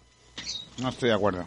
No estoy de acuerdo porque no me vale eh, todas esas teorías vuestras si, si habéis dado por hecho eh, que el partido de hoy es. el partido de mañana es crucial. De mañana. Sí, sí, yo digo que las rotaciones, a lo mejor habrá una o dos máximo, pero la que va, se va a ver rotaciones de verdad, a lo mejor tres o cuatro, va a ser con el Lugo. Eso sí. Eso sí estoy de acuerdo con vosotros. Si hay que hacer rotaciones, sea en Lugo. Pero tampoco descarto que haya una o dos rotaciones para mañana. ¿Pero qué rotaciones, Antonio? Es que es importante Por ejemplo, por ejemplo eh, poner a, Renato de inicio con Ishan. Y Tete Morente ponerle los últimos 30 minutos, dependiendo del resultado también, ¿no? Porque si vamos a favor 2-0, por ejemplo, no sé, yo creo que Puede ser que esté equivocado, ¿no? Sí, pero es que cuando te estás jugando algo tan importante como te juegas mañana, eh, aquí con todo. O sea, yo no. Pero Chan puede dar ese, esa chispa, esa velocidad que le hace falta también a, los extremos, ¿no? Yo ahí entrando en ese tema, a mí Chan eh, de inicio no me gusta. Me parece un jugador que le falta mucho. Eh, mucha. Bueno, para los primeros minutos a mí no me termina de convencer. Yo creo que un revulsivo puede ser, pero a mí Chan de inicio. Vuelvo de ahora a Juanpi, por mucho que el nivel político ahora, si están cansados y no saben y no pueden dar dos pases ni hacer tres carreras, no, no, no vamos a hacer pero, nada en el pero partido. vamos a ver. Por mucho que, que, que sean los mejores. Vamos a ver, eh, Pedro. Vamos, es que esto ya lo sabíamos. Y la plantilla del Málaga es la que es. Tocará que se sacrifiquen. No, porque es que no es sacrificar, es que o rotas Pero es que para esas posiciones. Pero eh, sí que el problema es que para esas posiciones que tú estás diciendo no hay otro. O sea, ¿de Claro. verdad tú me estás Ya. diciendo que el hay. partido frente. A ver, ¿tú de verdad me estás diciendo que el partido que hay que ganar frente a la Extremadura vas a dejar a tu único delantero en el banquillo para poner a uno que no ha sido casa. titular nunca? ¿De verdad me lo estás diciendo? ¿Y quieres ganar? Pues no sé, yo ¿qué quieres No, eso sería con el Lugo. Con el Lugo sí, pero este mañana no creo que haga ese cambio. Aunque Sarico lleva, lleva, lleva seis meses sin marcar, claro, ha habido tres meses de parón. Pero hay que tener en cuenta, Pedro, que de los 11 goles que lleva Sadiku, 6 son de penalti, ¿eh? Bueno, Bueno, pero seis que no- meses, Ojo. seis meses, seis meses no, marcó contra el Huesca en la, jornada de vuelta. Correcto. Sí, de penalti. Sí, pero de penalti, de penalti. Yo digo que más del más del 50 al 55% es de penalti, ¿eh? de los goles que lleva. ¿eh? Sí, pero 11 también- parece mucho, pero Sí. Pero sin embargo lleva 6 de penalti. Acuérdate, Bran- eh, mm, Rolón, eh, Ron- Rondón, el sudamericano, que es el que lleva el récord en, en el Málaga, en el, en el club de- en el Málaga Club de Fútbol, en primera división con 14 goles. Creo que él no marcó ni uno de penalti, marcó uno, quizá, o dos como máximo, sin marcar alguno de penalti, que, tirándolo. lo, que lo dudo. Porque era muy malo tirando. Claro, pero no desvíe- yo realmente no me quiero desviar del tema porque es que lo, lo que yo también me he Que nos fijado... quieren llevar a su huerto, Julito. Que no, que no. No, no, Nos que quieren no, llevar a su huerto. que- Pero, Kiko, una cosa que yo creo que también que tenemos que tener en cuenta, y es que el Málaga jugó el lunes y juega el. O sea, que han pasado cinco días. Es de los Claro, que yo joder. creo que de- estaba descansado de todo. Y me parece una milonga. lo de Hace los una cambios. milonga lo de la rotación hoy, pero como la copa de un pino. Vale. después Rotación, del partido, rotación en Extremadura. no rotación, escúchame, "Uy, Adrián no está Pedrito, corriendo". Pedrito, Cinco, cinco días, Pedrito. cinco días han pasado desde el partido. de- Rotación. Y otros tres días antes jugando, y otros tres Pedrito. anterior, y llevan tres meses sin jugar. antes. Pedrito, rotación en la Claro. Extremadura. Eh, rotación en Extremadura que ha jugado más tarde que nosotros. Pero nosotros que llevamos, ¿cuántos? ¿Cuatro días descansando? ¿Pero qué, me está, qué milonga me estás contando, Pedro? Si es que ahora estamos jugando a la... a- esta semana, concretamente, vamos a jugar con el mismo espacio de tiempo que una semana normal. Correcto. Entonces, ¿qué milonga me estás contando? Y más aún, pero además yo te la compraría si tuviéramos una plantilla como la de, yo qué sé, la del Atleti de Madrid o la de la Real Sociedad. Pues venga, vamos a, a rotar. Fíjate tú la Real Sociedad. Ayer rotó y eso era un boquete. O sea, tío, seamos serios. Es que el Málaga no se puede permitir rotaciones en determinados partidos. Es que no son siete rotaciones, Kiko- son dos y son claves. Claro, Vale, yo creo que vale, Kiko, vale. Venga, que vamos a vamos a ir- que vamos a ir a la dos clave. rotaciones. No, no, pero vamos a ir a la que haga clave. ro- dos rotaciones Eh, espera, como Antonio. máximo Eh, para mañana. Antonio, vamos a ver. Y ya vamos la- vamos Sí, a ir a la y clave. que ya va a haber cuatro o cinco rotaciones, o cuatro quizá, va a ser en Lugo. O ninguna, o ninguna, porque a lo mejor cuando vayamos a Lugo, si hoy no ganamos, estamos tan obligados que hay que jugar otra vez con los mismos. No, porque es que entonces estarán descansados Sadiku, estarán sa- descansados Adrián O no, o sale Sadiku hoy, o sale Salu- Sadiku el sábado, eh, ve tarjeta amarilla y no puede jugar en Lugo. Bueno, pero eso, eso que más Claro, da. no, no, O sea, ¿cómo bueno, que ¿qué eso va da? ¿Eso qué tiene que ver? ¿Qué tiene que ver? Si lo expulsan en el banquillo. porque lo importante, O sea, eso- mira, el- lo importante es ganar este partido. Pero lo importante es ganar Pues- este partido. El Lugo Dios dirá, pero vamos a ganar este. Claro, Claro, si tú, si tú estás pensando en, en Lugo porque antes ganamos de- este, perdemos otros siete y al carajo. Pero es que, vamos a ver, es que lo importante es ganar este. Ya trabajaremos para ganar el siguiente, pero lo importante es ganar este, ¿no? Sí, o hay sea, que tú no eres de los de partido. partido a partido, ¿no? Tú eres el único tío que piensa, no es que a lo mejor para el último partido de liga llegamos frescos. ¿Pero qué fresco Pues ni sí, qué porque leches? ahora las condiciones no son esas. Ahora las condiciones son que hay muchas lesiones, mucho riesgo de lesión. Y si se esfuerzan los jugadores se van a lesionar. Y si llegamos al último tramo de liga, sin Sadiku, sin Adrián, dime quién leche vas a marcar. Bueno, si llegamos, Dímelo. al- si ¿Quién va a llegamos, marcar los goles? si llegamos a ese último tramo de liga sin vida, pues entonces es que para qué vamos a llegar, ya da igual que, que jueguen, hacemos alineación indebida, sí da igual. También lo que te digo. A ver, eh, de todas maneras, una cosa, Antonio, Antonio, déjame, déjame una cosa. Eh, sí, sí, termina, Pedro, Pedro, hay un, hay un tema que no quiero que se me vaya, yo creo que es la clave, porque tú dices, rotaciones, claro, es que rotaciones puede parecer, al menos a mí me parece rotaciones es cambiar cinco tíos y meter otros cinco, pero no, tú dices que, son dos campos. Vale, dos cambios. Dime los dos cambios, por favor. ¿Cuáles Sadiku son fuera porque está reventado y el otro, pues. o sea, Espera. Sadiku y Juanpi. Tú quitas a Sadiku y metes a quién? A Buena Casa. A Buena Casa. Vale, y quitas a, a Juanpi y ¿qué haces? A Hichan. Juanpi por Hichan. Y entonces, eh, para ti, esos son rotaciones. Porque descansas a dos tíos. Sí. Vale. Efectivamente, dos tíos importantes. No haré más preguntas. Claro, si para, ti, si, para, si para ti, si para, para ti hacer rotaciones es quitar a dos, pues oye. Hombre, es que las rotaciones son eso, rotar. Un día juega uno y otro juega otro. No, para mí, para mí rotaciones es más, más amplio. Ese término para mí afectaría a más jugadores del equipo. Kiko, yo creo que también que es importante, que creo que, que estamos hablando, creo que eh, Pedro ha dicho que él querría una rotación de Sadiku, ¿no? y, y, Roldán creo que ha dicho de Tete, ¿no? Vale, pues. Sí, sí, Tete por decir uno. ¿Entiendes? Pues, yo, eh, los dos, yo lo que sí tengo claro es que eh, yo estoy con Pedro de hacer una rotación, hombre, de dos, de dos jugadores, no más de dos. Y ya en Lugo, si hace falta, pues hacerla de tres o cuatro, dependiendo también cómo estén, porque son tres días de diferencia. Mal, viaje, cuidado, mal viaje a, Tierra Gallega. Pero otra cosa que yo quería añadir, y es que yo, si fuera Sadiku y el Málaga, la Dirección Deportiva del Málaga, yo eh, provocaría la tarjeta amarilla de Sadiku y ya me quedo limpio para lo que queda de competición. Pero Antonio, Antonio, volviendo un momento al tema, porque es que me parece interesante lo de Tete y Sadiku, y he dicho, bueno, pues vamos a mirar los minutos que han jugado los dos jugadores, tanto Tete como Sadiku. Eh, Tete, Tete, Sadiku o Julio, o Sadiku o Juanpi, me da igual. Bueno, sí, pero te a los dos ejemplos que me habéis puesto. Yo, te decía dos rotaciones, yo estoy con Pedro. Dice, mira, te voy a decir, Tete en el partido de Neriodoro sale en el minuto 70 de partido. Y en el partido contra él, eh, Huesca sale en el 68, mientras que Sadiku en el partido contra el, eh, contra el Tenerife sale en el 61 y en el otro que es contra el Huesca sale en el 68. No juega ninguno de los dos los 90 minutos para decir que estén muertos. De hecho... es que por, eso mismo lo cambiaron, porque estaban muertos. aparte, de hecho, claro, aparte de tener cinco días de descanso desde el partido que se jugó en Tenerife al partido que se va a jugar en la Rosaleda contra, contra el Extremadura, han pasado esos cinco días y aparte ninguno de los dos jugó los, los 90 minutos completos.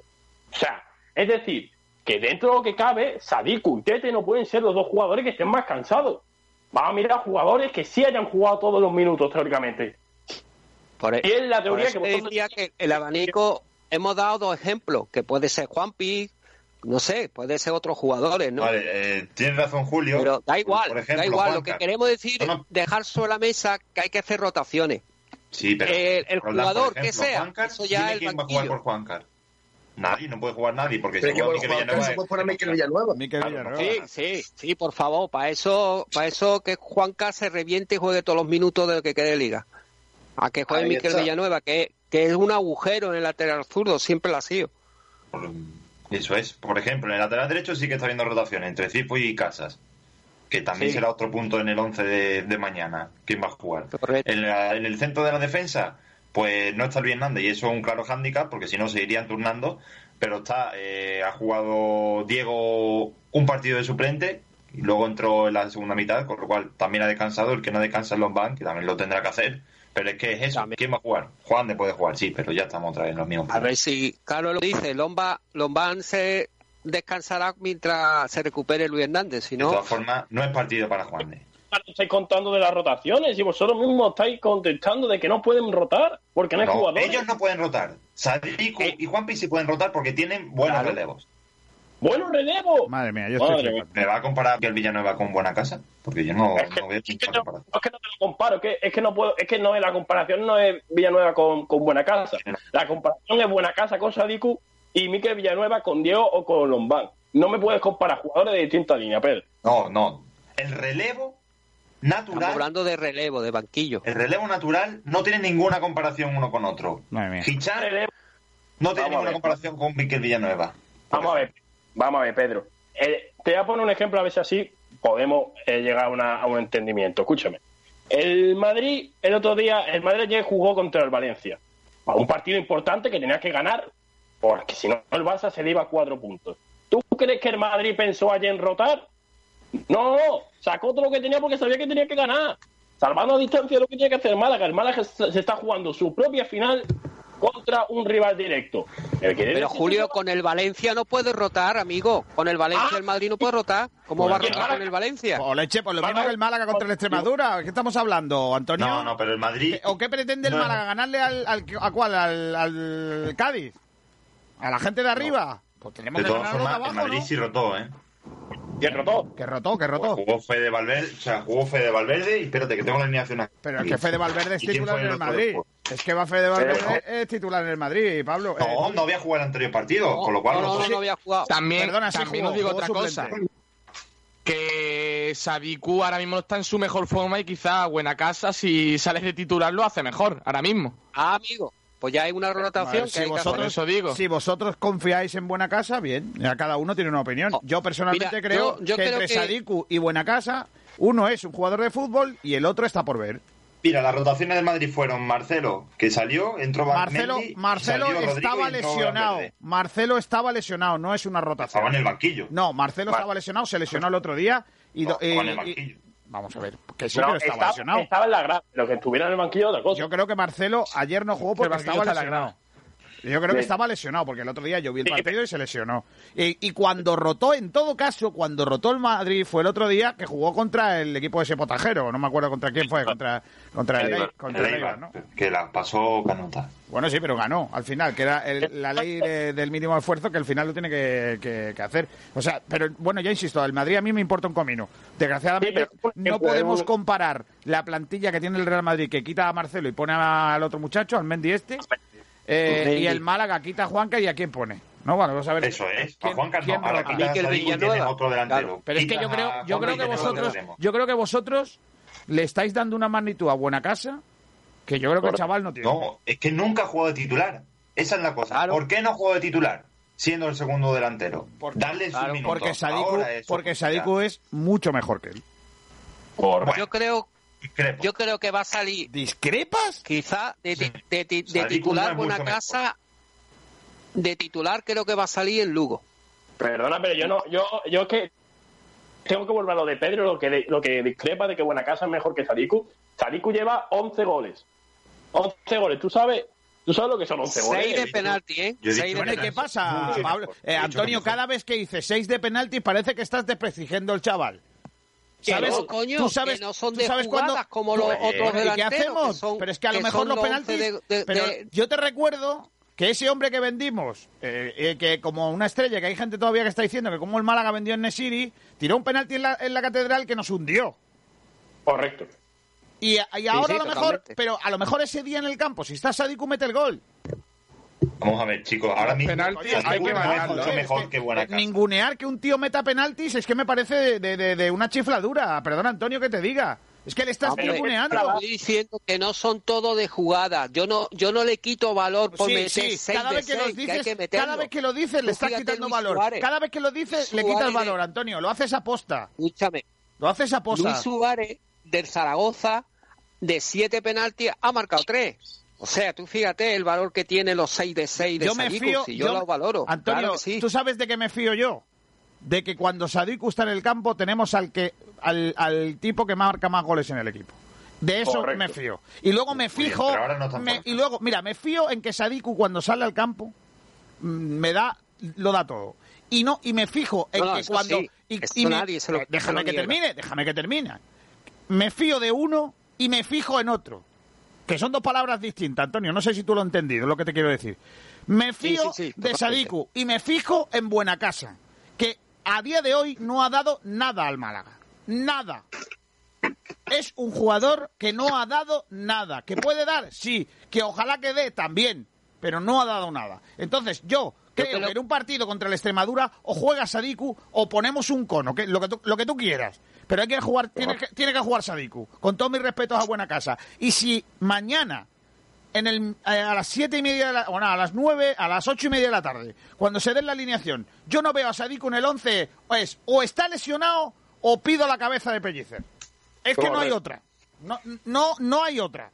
Porque estamos jugándonos la permanencia. Y ojo, aunque lo diga el, el señor este que está mandando ahora en el club, que lo está haciendo muy bien, el administrador judicial, que eh, Pellicer, que Pellicer va a ser entrenador en segunda, en primera o en segunda B, si el Málaga baja segunda B, es que a lo mejor no hay Málaga. Es que a lo mejor no hay Málaga. Entonces, lo que no podemos permitir es equivocarnos. Nos podemos equivocar cuando el equipo esté salvado. Ahora mismo no. Y las probaturas y las rotaciones cuando estemos salvados. Mientras tanto, que jueguen los buenos y que jueguen los que tienen que jugar. Que han tenido cuatro días, cinco días para preparar el partido. Correcto. Ya está bien. Y, llorar, llorar puede llorar el Extremadura. Puede, llorar puede llorar el Deportivo de La Coruña. Pero el Málaga esta semana no puede llorar. Podrá llorar cuando pueda. Luis Hernández, Kiko, que juega Luis Hernández. No, Luis Hernández, si está lesionado, que no juegue. Pero no, pero si está lesionado no puede jugar, eh, niño. Si está lesionado no puede jugar. Después de... Yo te he dicho, ah, Pedro, yo te he dicho que si, que si está lesionado no puede jugar. Si, si Sadiku, por lo que sea, le dice, mister, yo es que no puedo, ¿vale? Pues yo entenderé que no lo ponga, ¿vale? Yo lo entenderé, porque es normal, el jugador no está. Ahora, él estando bien, y además Julio te ha dado los datos, es que ha jugado una hora de partido en dos partidos. Una hora, o sea, ha jugado dos, dos horas en dos partidos. ¿Tú crees que no puede, ¿tú crees que no puede mantener el ritmo un partido más? No puede. Es mucho tute. Claro. claro, y al final no es eso, Kiko. Al final es que los datos están sobre la mesa. Es que hablaba antes de que es verdad que Sadiku no está en su mejor forma, pero de los dos partidos, el único que ha marcado ha sido Sadiku. Y otra cosa, y otra cosa. Eh, perdona. Tuvimos un, un preparador físico, Kiko, al principio del confinamiento, y le preguntaste pues, cómo le iba a afectar a los jugadores, ¿no? Y dijo que la carga de minutos iba a propiciar lesiones. Sí, pero es que ¿tú crees que 120 minutos en dos partidos es carga de... de no son 120 minutos, son 120 minutos más los anteriores de, no haber estado en el confinamiento, se acumulan y ya son otra cosa. porque si estos 120 minutos para terminar este debate, un ritmo de competición, eh, ya es otra cosa. Eh, Pedro, yo, para terminar este debate que no nos lleva a ningún sitio, porque tú estás montado en el burro y no te voy a convencer, eh, solamente te voy a decir una cosa. ¿El Barcelona rota a Messi? No. ¿El Madrid rota a Benzema? Pues mira, eh, hay una gran diferencia. No, no, no, no, Y Benzema son jugadores técnicos, no físicos como Sadiku. Yo lo que te digo es que Benzema, y Messi lo que hacen es marcar goles. Los mejores, los jugadores clave de los equipos clave están en el campo, no rotan. ¿Qué pasó con Lucas Pérez ayer? Porque, ¿qué pasó? Pero ¿qué te puede pasar? Es que Pedro, es que no es así, es que te puede pasar. Pues ahora tendrás que rotarlo y que no juegue, ¿no? Para que haga una milonga de partido que no juegue. Pero es que, pero es que primero estás comparando a Lucas Pérez, estás comparando a Lucas Pérez eh, en un equipo. El mejor delantero del Alavés. Bueno, vale. El y mejor. Sadiku el mejor delantero del Málaga. Vale, pero es que el, Alavés tiene un suplente que a lo mejor puede entrar y hacerle algo. Pero es que el Málaga no tiene ese jugador. Es que no lo tiene. Y tú estás viendo a Buena Casa como un jugador que sí, y yo no lo veo. Es que no lo veo. tiene de, de suplentes como delantero bueno, José Lu juega en punta con él, de pareja. Y luego tiene a Oliver Burke, que ha marcado de media, de media, cada temporada, dos goles. Ya es más que lo que ha marcado buena, casa. No, buena casa no, no ha jugado ni 60 minutos en el Málaga. En todos los partidos. Lo que estaba diciendo es que, te lo voy a decir con otro dato, a ver si así es mejor. ¿Cómo puedes tener el banquillo atento? En el banquillo tiene un jugador que de los 28 goles que ha marcado el Málaga ha marcado 11. Que eso supone casi el 40% de los goles del Málaga. ¿Me va a decir que el jugador que te hace casi la mitad de los goles lo va a meter en el banquillo en el partido más importante en el que te está jugando la vida? Mira, mira, mira, mira lo que viene ahora. Mira, mira. Escucha porque ahora Yo he dicho... Dime, Venga, lo de la No, no, no, no, no, no iba a poner eso. Sí, la iba a poner. No, no, mira lo que iba a poner, mira esto. Pío, pío. Oh. Claro, ¿Ves tú cómo no? ¿Ves cómo no te, ves cómo no te iba a poner eso? Chalao. Te lo había planteado, admítelo. Te prometo que no. Te lo prometo. Pero mira, ya que lo has dicho, mira, te lo dedico. me va a permitir una auténtica gilipollez. Eso a la gente no le interesa ahora ni le preocupa. Eh, Qué combinación, Campito. Te, lo dedico, niño, eh, con todo el cariño del mundo, Pedro, que sabes que te tengo. Vamos a hacer los campitos. ¿Quiénes son los que participan, Pedro? Los participantes son eh, cuatro personas aquí presentes en el programa. El primero es el que narra, o el que dirige el programa. No, no, no, no, el primero no es. Ah, no, el primero es el que ha hecho los campitos, Javi Muñoz. Uy. El segundo, mm, estoy, estoy mirando la alineación, pero vamos, que son Javi Muñoz, Alberto Fernández, Julio Portavales y Kiko García. Pues no, porque La ahora buena me da Julio. Fernández. ¿Cuál es mi campo? no he ¿Cuál dicho es- el orden, no he cuál- dicho. O sea, el, el- el orden cuál es? ¿El primero cuál es? Javi Yo. Muñoz. Venga, Javi, empieza tú. ¿Cuál es tu once? Pues mi 11 empieza en portería Munir. Después tenemos eh, en la defensa lateral izquierdo Juanca, lateral derecho Cifu, centro, en el centro de la defensa Diego González y Lombán, pivote Bularú y Luis Muñoz, en las bandas Tete y Juanpi, media punta Adrián y en punta Buena Casa. Vale. Javier está callado todo el debate de buena casa, ¿eh? Claro, Me lo he comido yo solo. Pero ¿sabes qué pasa? Que cagado, te, ha dejado, te ha dejado solito ahí a, a- a los pies de los caballos. Madre mía. Bueno, de todas formas... No, él- no, no, lo he dicho, ¿eh? No, el que quiere. Eh, niño, ¿tú? El, se- el segundo campo cuál es? Alberto Pues Fernández. mira, yo voy con Munir en portería. Venga. Después, en el centro de la defensa, ya puesto por Lombán de nuevo, junto a Diego González. Después las bandas, Cifuentes, que para, a mí me gusta más que Ismael Casa. Y por la otra banda, Juanca. Un doble pivote con Luis Muñoz y Adrián González. De media punta, Juanpi. Las bandas para Tete y Renato Santos. Y en punta, el Loco Sadik.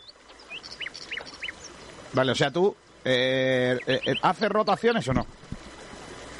A ver, que Idibaré porque está expulsado. Pues, No, me- eh, por el resto no. Claro. O sea, no, No hace hace rotaciones. No hace rotaciones. El único No, es para mí un partido tan importante no se debe rotar. Deben de jugar los mejores para poder ganarlo. Correcto. En mi opinión. Correcto, un tío que sabe. Eh, Seguro que echa limón a peco. eh, Luego es el mío. Sí. Sí, Venga, voy. Eso es. Yo creo que he puesto, yo no lo recuerdo bien, porque lo puse ayer noche y estaba en otras cosas. A ver, eh, Munir en la portería, porque no hay otro. En la derecha Cifu. En la izquierda Juancar. Centrales Diego Lombán. Ahí no roto. Eh, medio campo, para mí. eh, Luis con Adrián. Creo que va a jugar Juanpi con eh, por delante, en la derecha Hichan, en la izquierda Tete y arriba Sadiku. Eso es. Que por cierto, Kiko, has rotado, en verdad. ¿eh? Has metido a Diego y a Hicham. O sea, he metido a Diego porque no hay otro central.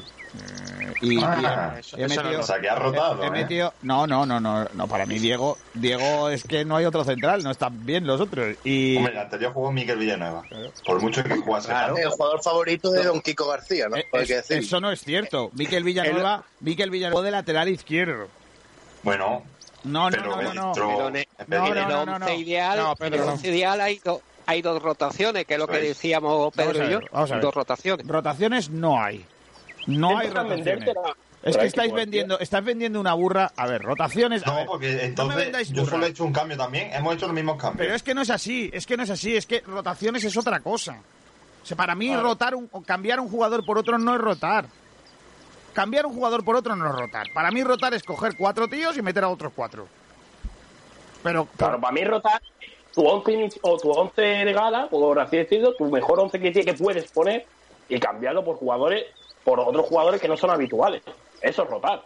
claro. Juan Car es habitual en el Málaga, Diego es habitual en el Málaga. Entonces yo sí estaba rotando.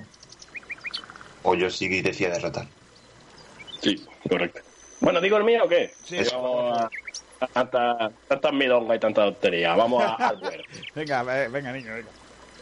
O sea, 4-2-3-1 con Munir en la portería, línea de 4 de derecha a izquierda con Cifu, Lombán, Diego y Juancar, doble pivote para Luis Muñoz y Burarut, Tete en banda izquierda, Juanpi en derecha, Adrián en la media punta y arriba el loco Sadik.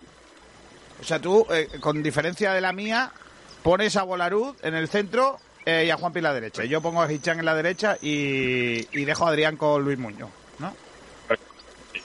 Vale. Pues nada, ya están ahí los de eso. Ahora vamos a lo que viene siendo votaciones.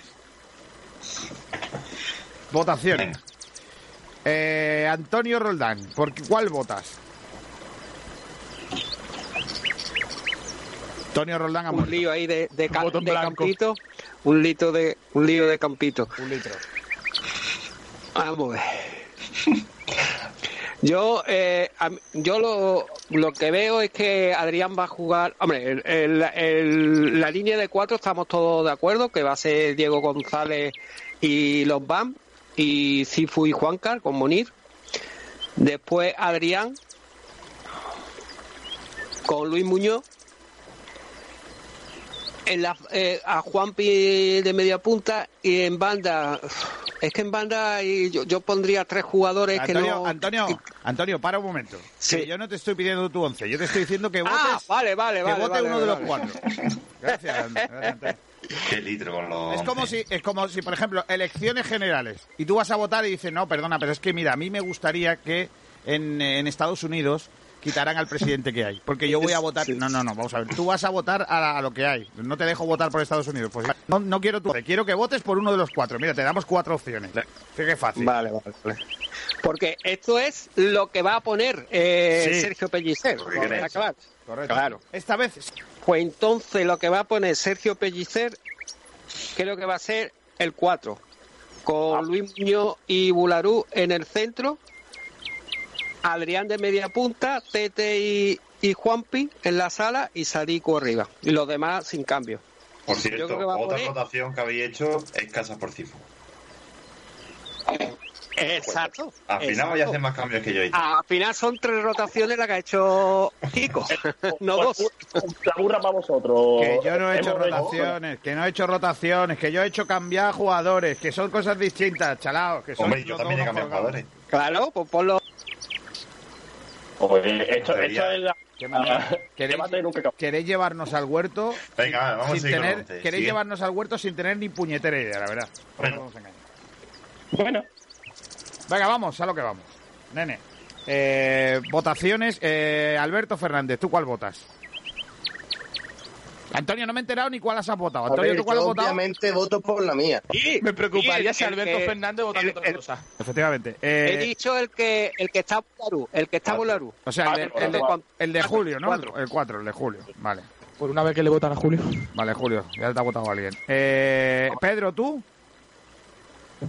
Yo, a ver. ¿Por qué no Yo preparáis casi el que me quedo con los cuatro, pero es que estamos lo mismo. Eh, no es la alineación que más se parece a la que yo creo. Pero voy a decir la, voy a decir la, la uno uno- la casa, va. La Es que 1. una cosa lo que yo quiero y otra cosa lo que va a poner el Mister. Es cierto. Vale, Lo pues- cual, quiero decir la 4. ¡Vamos! Entonces Julio lleva dos votos. Pero creo que va a elegir a casa, ¿eh? Antes que Tico. Vale, eh, mm, vamos a decir oyentes. ¿Quién me los lee? Yo mismo. Venga. El que tapa.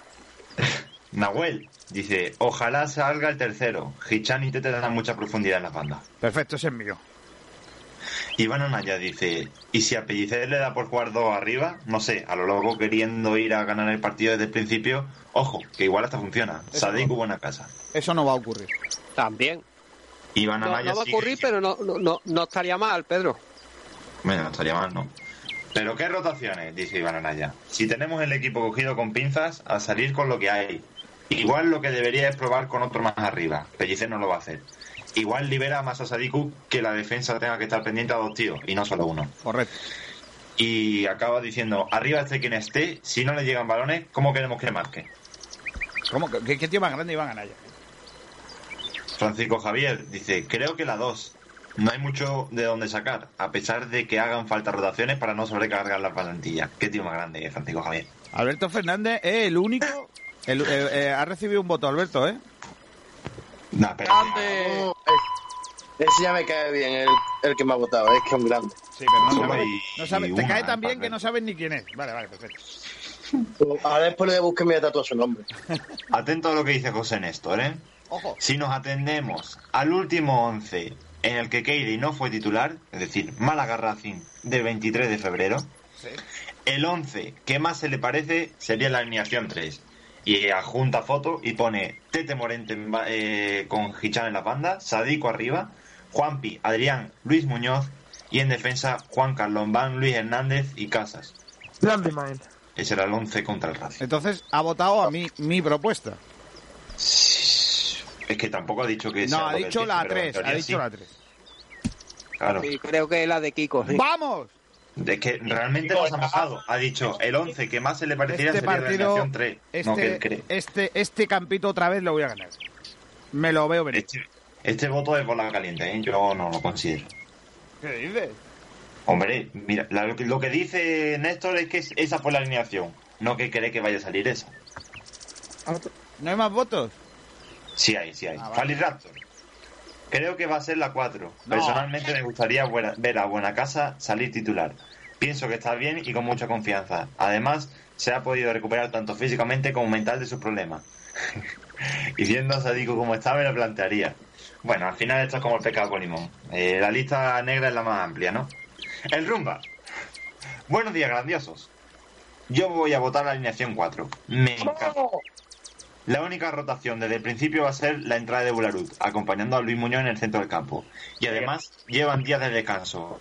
No sé en qué están cansados. Y le contesta Iván Anaya.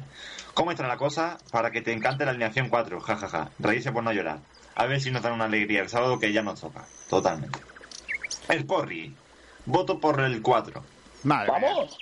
Cinco votos llevo ¿Le ya. gusta la 3? Dice Álvaro López. Pero bueno, si le gusta la 3, vota la 3, Álvaro. Claro, si le gusta la Pero 3. se, se ha descartado Eso es por la como cuatro, ir a la discoteca a ver cinco chicas No, guapas. he dicho dos personas distintas. Ah, vale, entonces. Ah, vale, el entonces. Porri vota la 4 Ah, y vale, le vale. gusta la 3 a Álvaro López. Ah, la- vale. Eh, Ah, eh, vale. Ya estaba yo dudando porque digo, esto es como ir a la discoteca, ver a cinco chicas guapas, pero irte a por feas. Como, ¿Para qué? Que también. Si te, gusta la, pero, joder, si te gustan las guapas, vete a por las guapas. Dices, me gusta la 3, pero al final me llevo a la cama a la 4. No. Si te gusta la 3, llévate a la cama a la, a la 3, no a la 4. Néstor dice que se reafirma en su voto y dice que es el 3. Ah, pues entonces cuento otro, ¿no? Efectivamente. Entonces ya tengo cuatro votos, ¿no? No, no, que el Néstor es el mismo, ¿no? Es que no sé si lo contamos o no. Yo dije que no valía, no, pero yo es que sí lo vale. conté, yo es que lo conté. Que ¿Dudabas de que lo Ah. hubiera contado yo o no? Alejandro Luque también está contigo de acuerdo. ¡Vamos! La 3. Remonto, ¿eh? Salva BNQ, cambia, ojito, hay una sorpresita. Dice que le gustaría ver de, de inicio a Renato y a falta de KD, Adrián lo veo mejor, lo ve mejor que Bula, con lo cual la 2.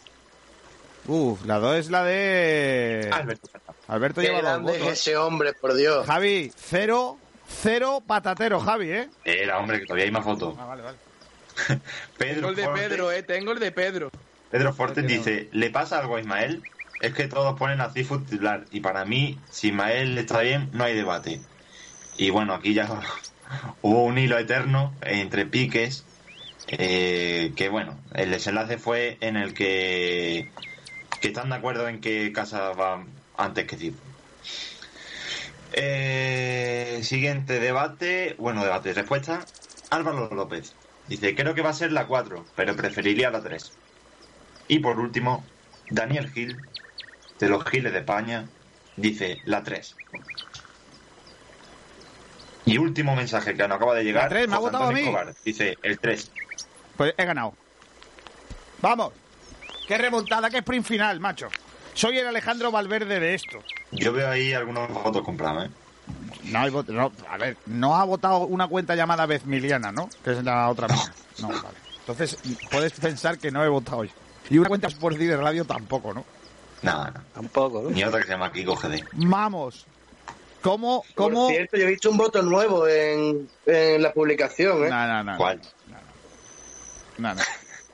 Eh, Será Zorro. No Cry Babe de, yo Ali- de arroba Alberto hace pocos segundos.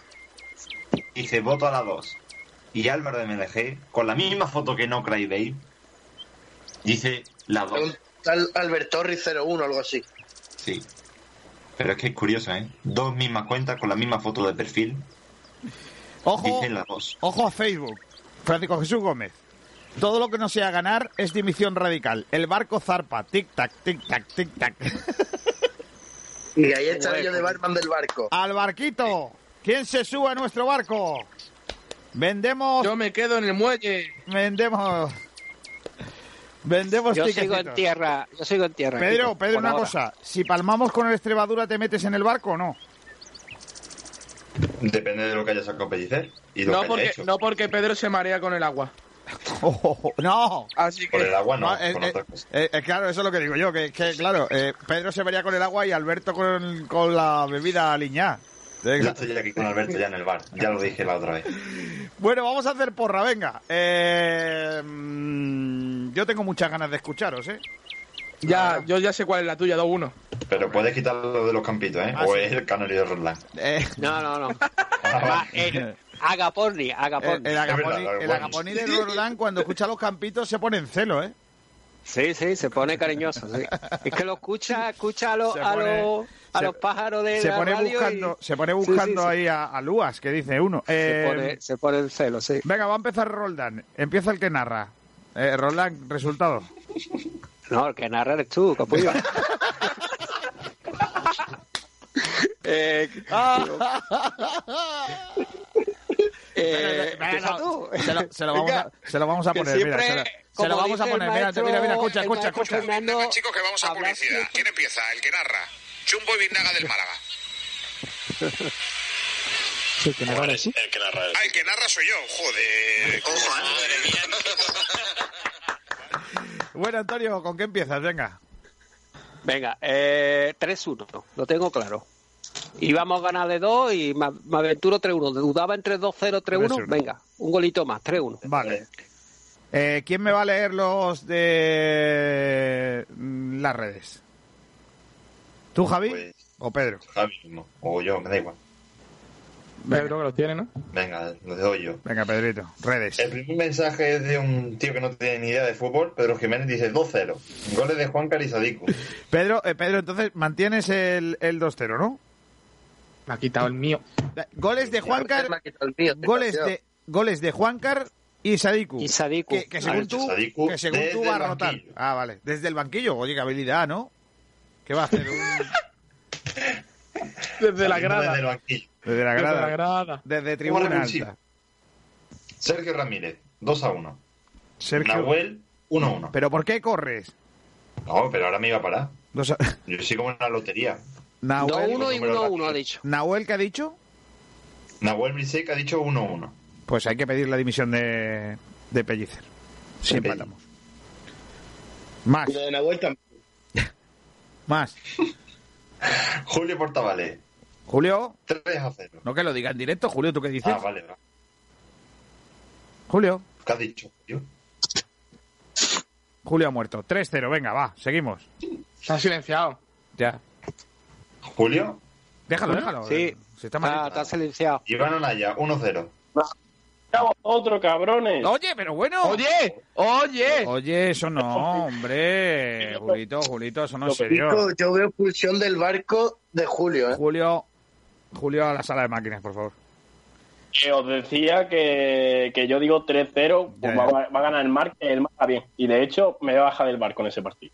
Pero Sí, bueno, Bueno, bueno, eh. Pero bueno. se va a ir en un bote salvavidas. Venga, sigue. Exacto. Sigue, niño. Iván Anaya, 1-0 dice 1-0. Claro, más de lo mismo. Kiko García Delgado, Yo he dicho 2-1. ¡vamos! Y, y cabeza de pellicer pedía porque... Porque sí. No, no, Kiko, todavía, no, hombre, no. Buena gente pellicer, sí, señor. Sí, señor. Ya como entrenador... Siempre. Siempre, siempre. pero buen tío, sí. Venga. 2-0, Adrián y Lompán. Madre mía. Néstor repite el resultado, 2-0. Otra vez con el mismo 2-0, pero cambiando goleadores, Firerator dice Tete y Buena Casa. Francis Romagor se viene arriba y dice 4-0. Todo Ojalá, lo que diga ojalá. ese hombre está bien, la verdad. A mí me ha ganado. Por supuesto. Y porque Sobre no si habéis, acierta. escuchado, no habéis escuchado lo que yo os voy a poner ahora, que vais a fliparlo. 5-0. ¿Verdad? Ah, pero va a Sí. poner algo ahora. Sí, no, pero después, después, después. Ah, vale, vale. Isaac Rivas, 1-0. ¿Quién es ese? Hombrecillo. ¿Te imaginas, te ma- ¿Os imagináis un 7-1? No. Y Sería... Sí, con lo que nos cerramos nosotros, vamos a marcar siete goles. Como Oye. atacamos tanto, Que haya expulsión de la Extremadura, cualquier Muñiz, cosa rara de esta. Muñiz se pondría una, una pastilla bajo la lengua. Pero bueno. Eh, Porri dice 2 a 0. Vale. Pablo Malaguista o Pablo Sánchez dice 1 a 1.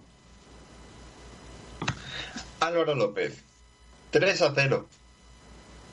Y otra vez con el 2 a 0 volvemos. Dice José Pibul 2 a 0. Y además añade: Puede ser un arreglo de barba porque pelos tengo poco. Puede ser un arreglo de barba. Puede, puede. Bien. Bad Charlie dice 2 a 0. Madre mía, el 2 a 0 como está, ¿eh? Sí. Madre mía, niño. Lleva 8 ya. Pues ocho, ahora verá. Tenemos dos 1 a 1. Rubén Fanny, que no son la- los de la Isla de las Tentaciones, es la misma persona. Rubén Gracioso, dice 1 a 1. Y también dice 1 a 1. Malagueño 654, o Jesucito. De mi vida. Francisco 97 dice 2 a 1. Y Crispincito. Crispincito, qué grande. Por supuesto, dice 0 a 1. Gol de Ale Alegría. Vaya, este hombre. hombre no es de Malaguita, ¿eh? Este hombre Sí. es de, de Extremadura, Que sería una alegría para la Extremadura, no para el Málaga, evidentemente. efectivamente. Y dice, y si soy calvo, ¿qué gano? Pues si, Un abrazo. Te- eh, si eres calvo, eh, se lo, se lo puedes donar, no el pelo, sino el pelado a alguna persona. Es complicado. A- algún familiar. Claro.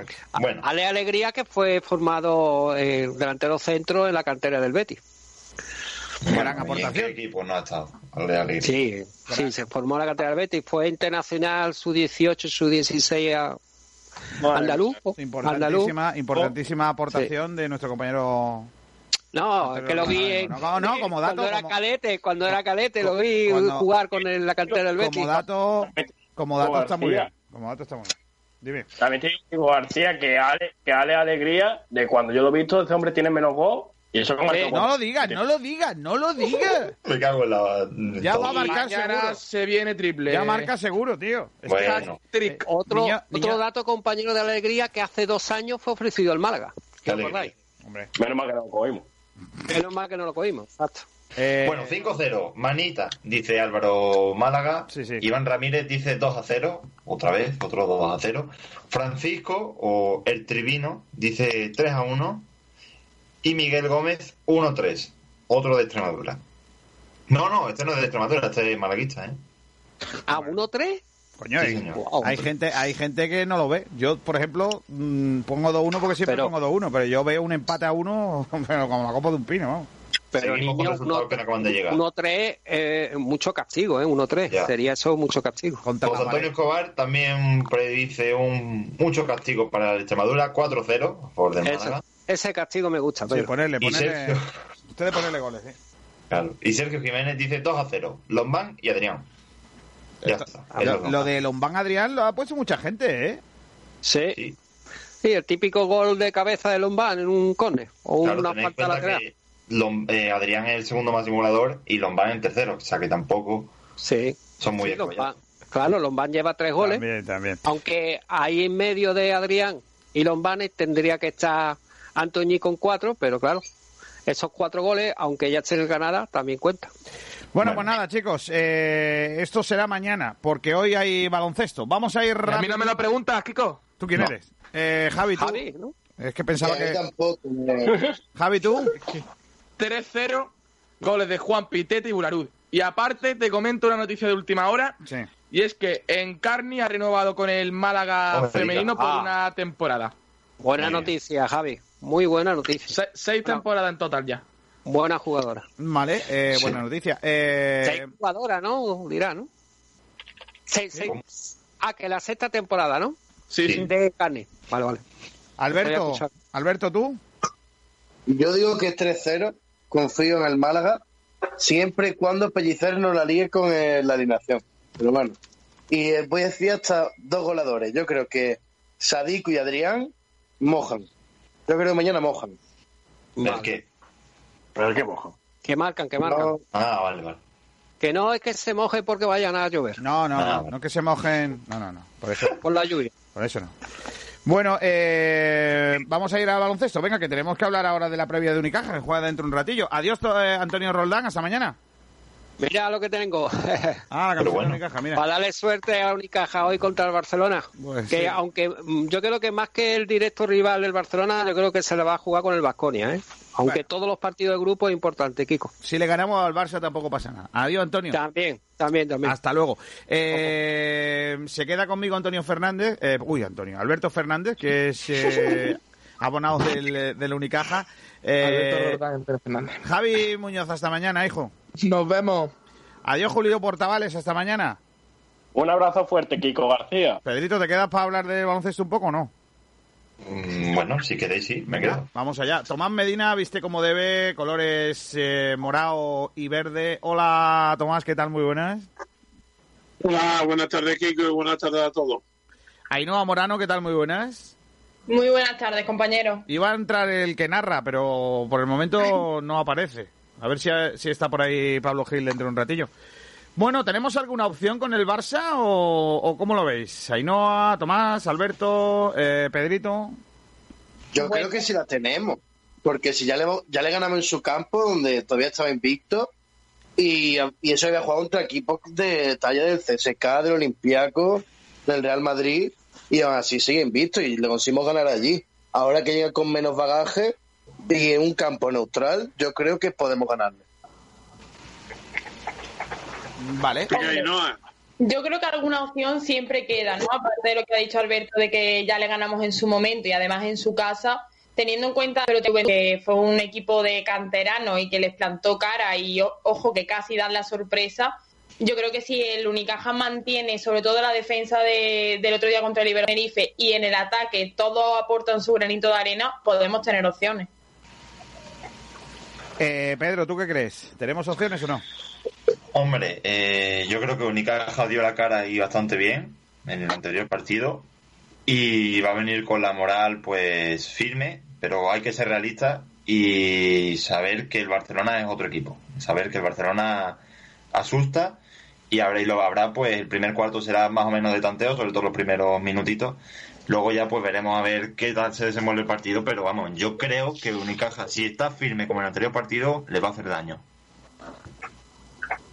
A ver qué, qué tal. Eh, ¿Tú, Tomás? Vamos, eh, yo creo que posibilidades de que tenemos a priori parece, sobre todo si no tenemos, si tenemos en cuenta el primer partido de esta liguilla que hemos jugado, como al, al, al equipo del Barcelona se le subió a la barba un bisoño juventud, pues la verdad es que yo creo que si somos capaces de mantener eh, la misma inercia que tuvimos el otro día con, con el equipo de Tenerife y al mismo tiempo somos capaces también de mantener, eh, bueno, de mantenernos más bien de recuperar a los, al Adams y al Brizuela, que el otro día estuvieron un poquito más, digamos, opaco, ¿verdad? Yo creo que ahí sí podíamos hacer alguna cosa. Pero vamos, que también tenemos una ventaja. Mm, El que tiene la obligación moral de ganar es el Barcelona.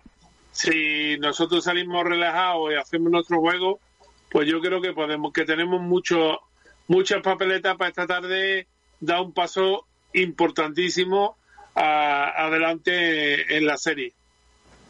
¿Dónde va a estar la clave, Ainhoa? Eh, ah, está por ahí Pablo Gil. Hola, Pablo. Hola Kiko, ¿qué tal? El que narra, eh, ¿qué esperas? ¿Podemos echarle mano al Barça? Uf, yo voy a ser sincero, yo lo veo bastante complicado. Porque aunque mm, aunque Juventud y Gran Canaria ayer contra el Madrid se, se le subieran a las barbas de, de los dos grandes de la categoría, pero daba la sensación de que de que conseguían remontar y, por lo menos plantar cara cuando los cuando los dos grandes se, se relajaban mucho. O sea, cuando pisaban un poquito el pie del acelerador, ya, ya, ya se veía que el partido se iba. Se iba y da la sensación de que tienen una plantilla para, para 40 minutos, para 50 y después de haber tenido un parón de tres meses. Por tanto, eso es lo que más me echa para atrás. Eh, el hecho de que tienen una plantilla increíble. O sea, te sale Mirotic, entra Oriola, eh, y, tienen jugadores exteriores magníficos, en el caso de, del Barcelona Lasa, pero, pero bueno, eh, confío al menos en que si la Unicaja no gana, que muestre la, la imagen del otro día, la imagen conjunta de equipo y de, y de una plantilla que tiene las cosas claras a la hora de atacar y, y de defender. Por lo menos que nos quedemos con esa sensación, si el Unicaja no gana para el resto de partidos de nuestra liga, por así decirlo. Yo de todas maneras hay una cosa eh, que, creo que no va a ocurrir. Yo creo que no va a haber la relajación que tenía el Barça el otro día contra el Juventud. Y eso es una cosa que, hay que tenerlo claro. O sea, el equipo del otro día, el Barça jugó el tran-tran. Cuando se diferenció en el descanso, en la segunda parte salieron dormidos. Y eso no va a pasar contra el, contra el, contra el Unicaja, yo creo. Así que en eso vamos a, estar por detrás. Y lo otro que os pregunto, ¿creéis que eh, el nivel que mostró el otro día el Unicaja eh, tenía que ver más con el rival que con el propio Unicaja? Lo digo porque eh, es verdad que hubo mucho acierto desde el tiro exterior y que otros días no entra. Y, un poco va a ser la clave ¿qué, qué Unicaja vamos a ver, si el del otro día o vamos a volver a ver un Unicaja ahí un poquito sin, sin salsa. No sé, Tomás, ¿qué opinas tú? Yo creo que no, yo creo que el Unicaja el otro día lo que demostró por encima de que de ganar el partido, eh, para mí lo importante fue que supo demostrar que tenía, vamos, que creía en la victoria y que traía un equipo muy preparado. O sea que ese acoplamiento que eh, dijimos el otro día que era un poco donde estaba la clave de los equipos de saber si si iban a llegar bien o iban a llegar mal, si iban a tener algún problema de adaptación o iban a estar en una eh, pretemporada pura y dura.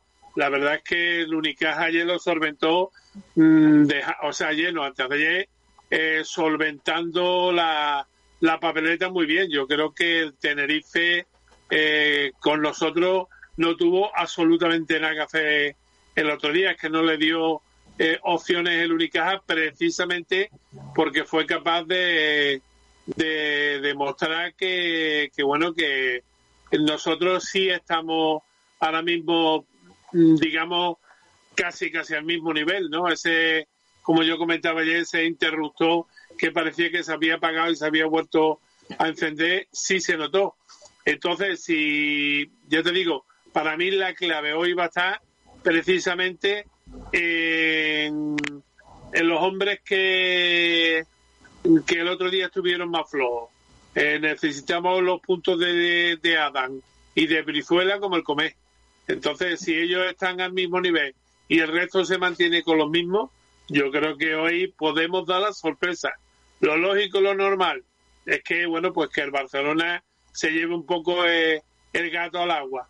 Pero que si tenemos un equipo compacto, yo creo que le va a costar muchísimo trabajo al Barcelona porque el Barcelona el otro día era incapaz con un equipo de niños de bueno pues de mantener la, eh, el nivel mínimo que se le exige a un equipo que tiene la plantilla que tiene el Barcelona lógicamente eh, ¿qué, opinas tú Tomás eh, digo Pablo.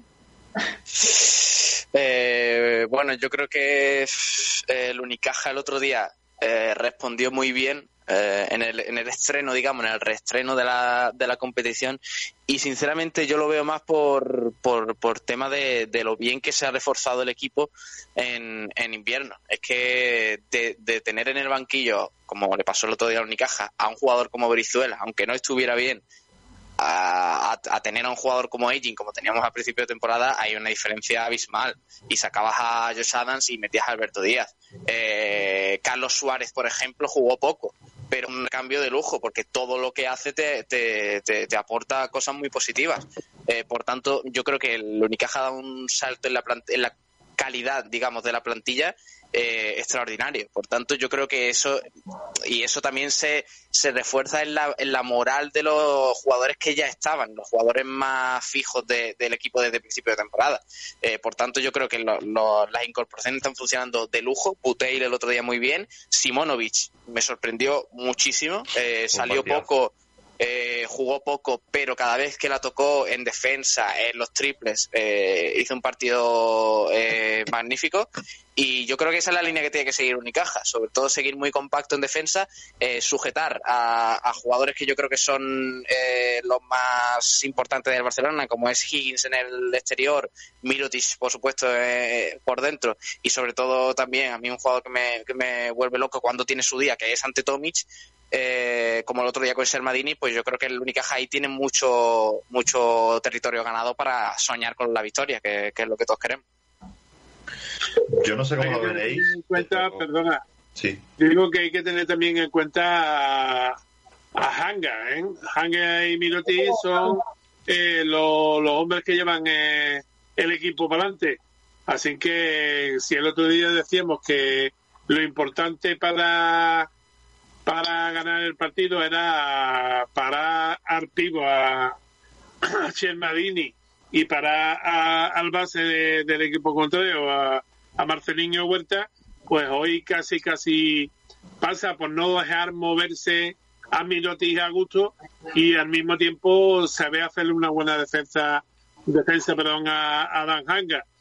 Si, si lo conseguimos, obviamente el, el banquillo del Barcelona no, no puede compararse económicamente al banquillo de Unicaja, pero lógicamente eh, yo creo que tendremos nuestras opciones si hacemos las cosas bien, las hacemos seriamente y mantenemos el nivel defensivo.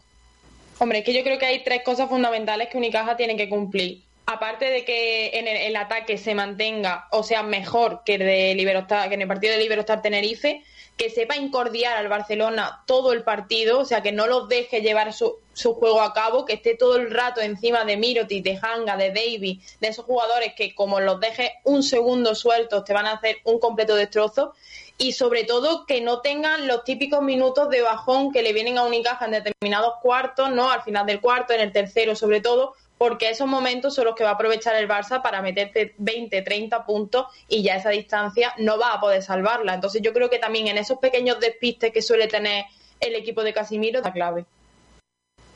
Eh, Pedro, Yo querías creo intervenir. que va a ser la muy alto y sobre todo defensivamente. Víctor Claver defensivamente, en mi opinión, está muy infravalorado y eso que yo hace tiempo era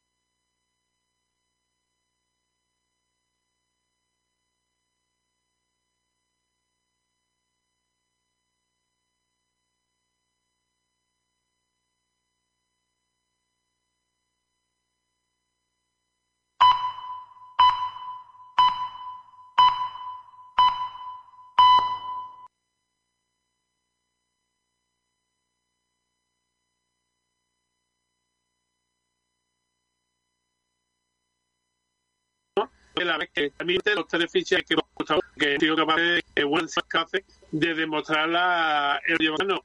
Vogel hizo un excelente primer cuarto, eh, Merkel o Merkel estuvo todo el partido eh, luchando y peleando y dando asistencia y fue lo del equipo con Guardiola el otro día y después eh, el amigo el rendimiento que tuvo de, de partido de minutos que, que le pidió eh, que le dio el técnico y lo, lo que él consiguió la verdad es que yo estoy muy satisfecho de los tres pero el de Esa buena. Eh, Venga, va, me llamo. Eh, Unicaja va a ganar.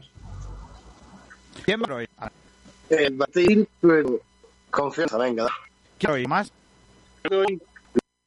vamos a, vamos a- con con 6 o 7 puntos arriba, luego en el el yo que vamos a llegar holgadito a la- al último tramo del partido y al final el partido lo ganamos por fin.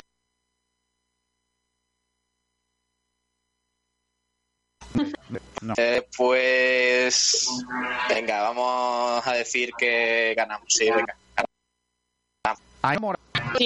No. Pero bueno, ¿y este bajón? A ver, como querer, quiero que gane un Inter, que sea un partido igualado, que sea bonito, pero creo que nos va a dar uno de enojo y el Barça se va a. Eh, no, una pregunta, ¿tú le echas limón al Ella es buena gente, no le pone. Oye, que yo sí le he hecho, ¿eh? Pues tú no eres buena gente, tú eres un tío. Pablo, que todavía no te has enterado que la lista negra es más amplia. La lista negra es lamentable, la lista negra. La lista negra tiene que- no entra ni por la puerta. Es como la gente que está en el infierno. La gente del infierno son la, la gente más cachonda, la gente, pero al final no deja de ser la mala gente la que está ahí también. Entonces, no puede ser. Eh, Tú no te preocupes que yo estoy contigo. ¡Vamos! ¿Tú también le echas limón al pescado, Tomás? Hombre, de toda la vida. ¡Vamos! Ahora Tomás, entiendo, ahora entiendo todo, ahora todo, entiendo todo el trato que tiene Unicaja contigo, Tomás. Exactamente, es por eso. Ahora ya todo, todo es entendible. Eh, yo voy a decir como el otro día. Eh, Creo que vamos a perder. Como- Pero bueno. No, es que el otro Pero bueno, día, hay que leer entre líneas. es que el otro día funcionó. Como- Ah, el contragafe, ¿no? Claro, contra Gafe, como el otro día funcionó, pues yo sigo. O sea, Unicaja hoy va a palmar. Dicho esto, eh, a ver si sigue con la con, con lo que viene siendo. Eh, bueno, chicos, eh, ¿a qué hora empieza esto, pa- eh, Pablete? A las seis y media. A las seis y cuarto estaremos en directo. Me gusta la hora. A mí también. Me ha dado tiempo a dormir la siesta un poco. Sí. Me ha dado tiempo a refrescarme un poquito. Y a las Sí. seis y cuarto estoy ahí, pendiente de la A radio, tope. pendiente de, de- de- de la narración de, Pablete, los comentarios mm, increíbles de, de Ainhoa Morano. Y vamos a ver si no tengo yo retardo de imagen, que estoy bastante cansado. Con, es que no sabéis los días que llevo con Orange, de verdad. Me está matando Orange, Dios mío. Bueno, eh, como esto no lo da ahora, pues igual está la cosa mejor. Eh, nada, vamos a ver qué, qué sale eh, en ese partido y cuándo volvemos a jugar, porque yo creo que ese fin de semana volvemos a jugar, ¿no? Exacto, jugaríamos el domingo. El, el domingo, ¿la cosa? Igual. Seis, Seis y y media. media. Y sería seis y media contra... Si no me equivoco, contra el Juventud. Eh, Kiko, por cierto, eh, partido muy importante. Bueno, hay dos, aparte del mismo grupo de Unicaja, pero sobre todo muy importante el Vasconia y Iberostar. Eh, nos convendría, en mi opinión, vamos, yo creo que nos convendría que ganara el Iberostar, ya que le ganamos nosotros el otro día. Lo mejor sería, Ah, lo mejor sería sí. un empate, pero no se puede. Sí, sí. Uno- el partido que cerró ayer la primera jornada del grupo A, o del grupo B, mejor dicho, eh, que fue el de San Pablo Burgos Zaragoza, eh, estuvo muy bonito, muy peleado y bueno, pues al final se llevaron los burgaleses eh, el gato al agua. Así que Sorpresa, otro ¿eh? que, que se apunta para dar sorpresa. El único, el único, sor- la única sorpresa de verdad, ¿eh? lo digo Tomás, para que eso que decías tú, que este formato, no sé qué, al final la única sorpresa de veras, pues, de momento. Hombre, bueno, de veras, también eh, hay que tener en cuenta que a mí me sorprendió el juego del Juventud, no que que iba menos un ritmo más bajo y bueno, igual como como jugaron algunos equipos ayer y antes de ayer, dejaron por ejemplo Bilbao, a Bilbao le metió un paso el Vasconia que lo puso a cardo, ¿no? Y en hay, hay equipos que están luchando, están peleando y siguen estando ahí, que no se les puede dar por muerto a todos. Y entonces ahí es donde está, donde va a saltar la sorpresa cuando menos no lo esperemos. Y va a empezar- esa sorpresa va a ser precisamente que alguno al final sea capaz de, de comerle eh, el terreno al grande. ¿De qué serviría este esta especie de final de temporada? Entonces teníamos Real Madrid y Valencia por un lado y Barcelona y Vasconia por otro. Pues vaya tela, pues ya podemos apagar y dejar de. Bueno, no, no te pongas en es lo peor, que creo que eso es lo que va a pasar al final, pero bueno. Eh, de todas formas... Bueno, bueno. Bueno, vale, y es que, en fin, eh, de todas formas, una cosa importante aquí que no, que no hemos hablado ya para terminar, eh, vamos a ver en lo físico cómo responden los equipos. Pero solo como partido, ¿no? Entonces, ahora viene ya la carga, la carga, la, la carga de partidos, que ahí va, va, a estar a ver cómo reaccionan las plantillas. Supuestamente las plantillas de los grandes están son más amplias y de más calidad y vamos a ver cómo aguanta. Pero Unicaja tiene una buena plantilla y, vamos a ver cómo, cómo le, le, sale la cosa al conjunto cajista. Eh, bueno, pues a las seis y cuarto estamos. Tomás Medina, muchas gracias, ¿eh? Oye, por cierto, una noticia que creo que es importante para el baloncesto malagueño y para el baloncesto de cantera que se producía ayer por la tarde, eso de las siete y media a las ocho lo, lo daban, eh, la fusión de los tres equipos eh, marbellíes de baloncesto, el CB Marbella, el, Costa Marbella y el Platero han unificado canteras, han unificado equipos y bueno, pues yo creo que con esto el baloncesto en Marbella va a dar un salto de calidad bastante importante. Así que a tener en cuenta, a ver si tener, pillamos un día, un ratito, que tengamos eh, que nos sobre tiempo de desde el Unicaja o los días que juegue el grupo del Real Madrid, lo comentamos también, porque yo creo que ha sido una de las mejores noticias que podían haber, sobre todo por el tema que ya hablamos, que este año mmm, van a costar mucho eh, los patrocinadores. Y si eh, tres equipos se unen y consiguen un patrocinador medio decente, yo creo que pueden dar, mmm, darle muy buen resultado, casi tan bueno como al Estepona, que ya va presentando poquito a poco a, a las chicas de su plantilla. Bueno, pues eh, lo hablaremos, lo hablaremos seguro. Eh, estamos hablando del platero, del colegio platero del Palo. No, no, no, no, no. ¿Ah, no? El platero, que es un club de baloncesto de, de Marbella, ¿eh? No, ah. el, el, colegio platero no tiene ah, nada que ver, porque vale, vale. Es, es, si es la cantera marbellí eh, que pinta un colegio del Palo. Yo qué sé, eh, Platero y yo de toda la vida, perdóname, desde mi desconocimiento. Platero y yo era de Juan Ramón Jiménez, También. no tenía. Hay que decir, hay que, decir que, que... Qué tío más lamentable. Escúchame, que iba a decir, Tomás, que, que yo es que estudié, yo estudié un año en el colegio Platero. Sí, no, pero no en este caso. El caso de Marbella, el colegio Platero, pues yo te digo, es un equipo de allí de Marbella Vale. Eh, que bueno, pues que está, lleva sus años allí, es, es, un equipo que está más vinculado con la cantera que con, con otro tipo de, de equipo y bueno, pues que hay que tener en cuenta que, que se unen. Lo bueno, lo, lo bueno en sí de esto es la unión de los tres equipos que se llevaban hablando muchos años en Marbella, pero que siempre no había quien estuviera dispuesto a dar su brazo a torcer y dejar que el equipo pudiera funcionar, ¿no? Y bueno, pues esto es lo que ha llegado ahora. Pues la unión hace la fuerza. A ver si entre todos eh, somos un poquito más grandes. Gracias, Tomás Medina. Hasta el lunes. Hasta el lunes, si Dios quiere, que tengáis buen fin de semana y que os siga respetando el COVID a todos. Adiós, eh, pa eh, Pablo. Hasta la tarde, ¿eh? Hasta la tarde. Adiós, hay una muchas Mor ganas, ¿eh? Morano, hasta la tarde, ¿eh? Hasta la tarde, Kiko. Adiós, Alberto Fernández, adiós. Adiós, Kiko. Adiós al otro muchacho, a Pedro Jiménez. Pedrito eres grande, Adiós, lo sabes. ¿no? hasta la próxima. Eh, nosotros nos vamos a marchar, se van a quedar con el programa que viene ahora, como siempre, todos los días. Ahí está Pedrito Blanco, Madrid Live. Hoy hemos preparado el partido de mañana del Málaga Club de Fútbol ante el Extremadura. Hemos eh, preguntado si va a haber rotaciones o no, hemos hecho los campitos, la porrita y nos ha faltado lo de los árbitros. Eh, Fernando Muñoz, que me perdone, eh, que seguro que está muy interesante, que nos hable de Díaz de Mer, que se va a ser el árbitro del partido. Además hemos hablado también de baloncesto, hoy juega Unicaja, a ver qué tal se nos da. Jugar frente al favorito, al líder de la ACB, el Barça. Así que gracias. Así que hasta la tarde, a las seis y cuarto, volvemos con el fútbol, pero sobre todo también con el baloncesto. Hasta luego, adiós. Me ha dado